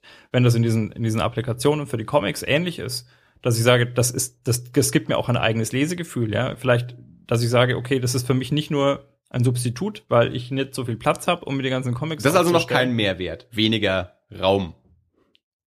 Also ich, ich dachte immer, für viele Leute ist das ein Mehrwert, weil die mir, mir erklären ja immer viele Menschen, was du kaufst noch CD, die nehmen ja nur Platz weg und Bücher genauso, digital ist ja viel praktischer. Ja, gut, Darum also- dachte ich, vielleicht ist das für, für solche Menschen, die so argumentieren, ist das dann ja auch ein, ein, ein Mehrwert, Ja, dass es weniger Platz Das ist nicht wegnimmt. direkt ein Mehrwert, weil dann kann ich immer noch sagen, ich kaufe mir das Ding und schmeiße es nachher weg. Ja, aber dann habe ich es ja nicht mehr.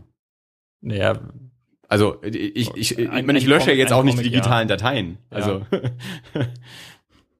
ich habe die Sachen ja immer noch, sie nehmen aber Ja. weniger Platz weg. Also könnte man auch als Mehrwert sehen. Muss man nicht. ja gut, ich kann, im, im, im Zweifelsfall kann man, kann man ja alles digitalisieren. Also Comics jetzt vielleicht weniger leicht als CDs, aber Ja, so, so ein Buch, das muss ich auch erstmal auf den Scanner legen. Also wenn ich es jetzt selber digitalisieren will. das dauert eine Weile, ja. Ja, eben. Also da, ne, also das kann ich mir dann auch schneller digital kaufen. Also, äh, ja, ich sage, also vielleicht könnte man das auch als Mehrwert sehen. Schnellere Verfügbarkeit, ich muss das Haus nicht verlassen, ich habe weniger Lagerplatz. Hm, weiß nicht. Ja, gut. Also die schnellere Verfügbarkeit wäre jetzt sicherlich ein Thema. Also, wobei das Buch, das ich jetzt so dringend lesen will, dass ich nicht warten kann, bis es mir Amazon am nächsten Tag liefert. Äh, da muss ich auch nicht aus dem Haus gehen. Ja, aber da musst du auch da sein. Also, also ich bin, ich kann hier selten Post entgegennehmen. Ich bin auf Ich habe Arbeit. Packstation gegenüber. Ja. Nee, ähm, wie gesagt, also nur, nur die Platzersparnis wäre jetzt für mich kein schlagendes Argument, glaube ich. Ja, das Ähm, scheint es für niemanden zu sein. Habe ich auch noch nie gehört als Argument. Ja. Also keine Ahnung. Also es, es ist mir nur so eingefallen, weil was, weil ich halt auch so überlegt habe, erstens, was sind die Unterschiede? Ja. Äh, und dann eben gedacht habe, wenn, wenn mir Leute erklären, das ist doch viel praktischer so, scheint es für die ja eigentlich besser zu sein, also irgendwie ein Mehrwert zu sein, aber kein Mehrwert, für den sie Ja, bezahlen wollen. Ja, gut. Und da Und, äh, könnte ich natürlich dann anfangen zu argumentieren. Nee, nee, was vielleicht heißt, was, will heißt, man ja. was heißt, ich bin für den Mehrwert nicht bereit zu zahlen? Ich bin hier bereit dafür zu zahlen, so ist es ja nicht. Ja, Aber, ja, aber nicht für den Mehrwert. Also äh, es wird also weniger Platz scheint ja nicht als Mehrwert angesehen zu werden, der mir das gleiche Geld wert ist. Also für mich heißt eine, eine digitale Ausgabe von einem Buch weniger Arbeit für den, für den, für den Verlag als eine gedruckte Ausgabe. Ja, weil da steckt deutlich weniger dahinter. Nehmen wir es mal an. Naja, es ist, ja. Also ich, Wir arbeiten beide nicht im Ja, Verlagslesen, Ich, also- ich, ich gehe davon aus. Ne? Es, es scheint wohl so zu sein, sonst wären sie überhaupt, sonst wären sie gar nicht billiger. Sonst würden wir das gleiche dafür zahlen. Es steckt weniger dahinter, ja? also an an Arbeit. Und dann, äh, wenn jetzt jemand dann sich einfach nur meine Situation zunutze macht, ja? ich meine, das ist so ein bisschen diese Apple-Situation. Ja? Da, da schlägt halt jemand Geld draus, dass jemand was unbedingt haben möchte. Aber genauso wie bei Apple könnte man jetzt drüber diskutieren, okay, die Hardware kostet Apple so und so viel und so und so viel äh, wäre sie jetzt dann vielleicht tatsächlich wert und so und so viel müssen wir tatsächlich dafür bezahlen, ähm, weil Apple es sich zunutze macht, dass wir es halt alle haben wollen. Ja, und weil da natürlich äh, komplette Designabteilung und die komplette Markepflege und die komplette Marketingabteilung und alles mit drin steckt, das bezahlst du natürlich alles mit. Das sind auch Kosten, Äh, die die das, haben. Das, das habe ich schon mit reingerechnet. Ja, aber Ja, du hast gerade Hardware gesagt. In der Hardware, ja, habe hab ich jetzt noch nicht das alles mitverstanden, aber gut. Nein, also bei, bei dem, was, was, was in diesem Apple tatsächlich an Arbeit drinsteckt, ja, dann gibt's den, den normalen Gewinn, den andere Hersteller damit rausschlagen würden und Apple ist ja schon, ist es halt einfach eine Apotheke. Ist die Marge so viel höher? Also Ja. ist sie so viel höher als bei anderen Marken? Ähm, ich hatte mal, ich hatte mal da Daten zu, ich, ja. Mhm. Also Gravis verdient ja nichts an so einem Apple-Rechner. Die haben auch mit Apple nicht direkt was zu tun eigentlich. Die verkaufen halt Apple-Produkte. Ja, ja, Also natürlich sind die nicht Apple, ist mir schon klar, aber die verkaufen halt Apple-Produkte. Da bleibt nichts übrig. Also wenig. Aber das ist, glaube ich, bei allen Rechnern so. Mich würde es tatsächlich fast mal interessieren, so eine Comic-App mir mal anzuschauen. Kannst du mal machen. Hm. Also ich habe damit überhaupt keine Erfahrung. Ich weiß nur, Comixology ist halt so der Anbieter, bei dem du fast alle, also das ist so das, das das iTunes für Comics. Ja. Äh, also wo, wo die meisten Verlage irgendwie ihre Sachen einreichen und dann werden die halt geprüft und manche Sachen werden dann nicht angeboten. Äh, und dann haben wir halt auch noch verschiedene Verlage, auch noch eigene äh, Plattformen oder Portale. Und wie gesagt, bei IDW, aus dem Interview habe ich eben gelernt, dass die zusätzlich auch noch für, für manche ihre großen Titel auch noch jeweils dann eben nochmal eine eigene App haben. Eben, wie gesagt, eine eigene Transformers-App, eigene Mutant Ninja Turtles App und noch ein paar andere hat er genannt. Vielleicht My Little Pony, die ist auch beide, haben, haben eventuell auch eine. Ja, das ist auch, war auch wieder ganz spannend, ähm, was er so erzählt, weil natürlich ähm, das für die, für die internationale Verbreitung sind solche äh, Plattformen natürlich ganz toll. Wenn du nicht erst darauf warten musst, dass die Hefte irgendwie hergeschippert werden, Stimmt. sondern du halt sofort das dann haben kannst. Ähm, und dass halt bestimmte Titel besser funktionieren als andere und so. Und ganzen Doctor Who-Geschichten zum Beispiel auch bei IDW, dass die zum Beispiel digital auch ganz toll funktionieren, weil da Mhm. natürlich England, England, äh, überhaupt die ganzen englischsprachigen, also Kanada zählt da ja auch schon zu, zu international, also Kanada ist schon nicht mehr, äh, nicht mehr im, im, im, also es gibt nicht den, die nordamerikanischen Verkäufe, es gibt halt USA, Kanada, Kanada, Neuseeland, Australien, äh, Mhm. England, so. Sehen wir drin. Ähm, ja, mach dich doch mal schlau und stell's uns vor. Guck dir das doch mal an äh, und, und berichte uns. Ich habe ja noch nicht mal das Werkzeug, um mir das anständig. Äh, Du hast ein iPhone. ja, aber das ist, ich sagte ja anständig. Das ist mir schon wieder zu klein, da habe ich schon wieder keine Lust. Ja, alles klar. also da habe ich da, auf, da habe ich wirklich keine Lust, was drauf zu Mhm. lesen. Also auf dem iPad kann ich es noch nachvollziehen. Das hat auch hat ja so ziemlich genau die Größe von einem amerikanischen ähm, Comic-Heft. So. Ähm, Eine Seite. Ja, ja, ja, ja, genau. Eine einfache Seite, klar. Da kann ich es schon eher äh, nachvollziehen. Da würde ich es mal testen, wenn es mir mal einer in die Hand drückt. Auf dem Telefon mache ich das nicht. Also das, das, das könnte er knicken. Das kriegen wir hin. Super. Ah ja, sind wir durch, ha? Mhm. Äh, die Twitter-Diskussion scheint nicht weitergegangen zu sein. Es blieb bei dem einen Tweet äh, von vorhin. Ich schaue ich mir jetzt dann gleich mal an. Noch mal ein bisschen Öl ins Feuer gießen. Ich mische mich da jetzt glaube ich nicht mehr ein. Das ist mir auch irgendwann äh, äh, 140 Zeichen minus äh, die ganzen Twitter-Handles, die dann in so einer Nachricht auch noch mit drin sind. Äh, ich hatte so viele Gedanken heute im Kopf und so viele Argumente hierfür und dafür. Also wo ich mir auch dachte, total, ich würde total gerne mit den Leuten zusammensitzen und das wirklich auch diskutieren, weil dann ja auch so, wenn der andere was sagt, fällt dir wieder was ein Mhm. und dann überzeugt dich vielleicht was oder oder du hast was dagegen zu sagen oder sowas. Das lässt sich dann einfach viel schöner machen, wie wir es im Podcast ja auch machen, als einfach äh, in in so wenigen Zeichen äh, übergetippt und und du kannst eh nie so richtig das ausdrücken, was du gerade meinst. Also ich glaube auch, dass mein Anfangsargument, das ich eigentlich ausdrücken wollte, ist, glaube ich, auch sehr schnell komplett wieder verloren gegangen. Äh, und was ich eigentlich dazu noch zu sagen hätte, das lohnt sich schon überhaupt nicht mehr und kriege ich in so wenig Zeichen auch nicht unter. Ich habe schon überlegt, ob ich einen Blogpost äh, schreibe und den ganzen äh, Diskutanten da nur den Link dazu schicke, Mach doch. um mal wirklich klarzustellen, was, was ich davon, äh, das ist mir schon zu Arbeit. und es ist, schon, es ist ja schon wieder drei Stunden her, ich weiß ja schon gar nicht mehr, worum es da ging. Ist ja so flüchtig alles, so Hm. flüchtig. Dirk, war das alles? Das war alles. Sehr schön. Folge 31, ähm, nüchtern und ich hoffe trotzdem spaßig und informativ. Mhm. Ähm, die Gewinner kriegen Bescheid äh, und Sachen zugeschickt. Und ansonsten hören wir uns wieder in zwei Wochen zu Folge 32 mit anderen spannenden Themen. Dirk, es war mir eine Freude. Mir desgleichen. Auf bald. Bis Ben.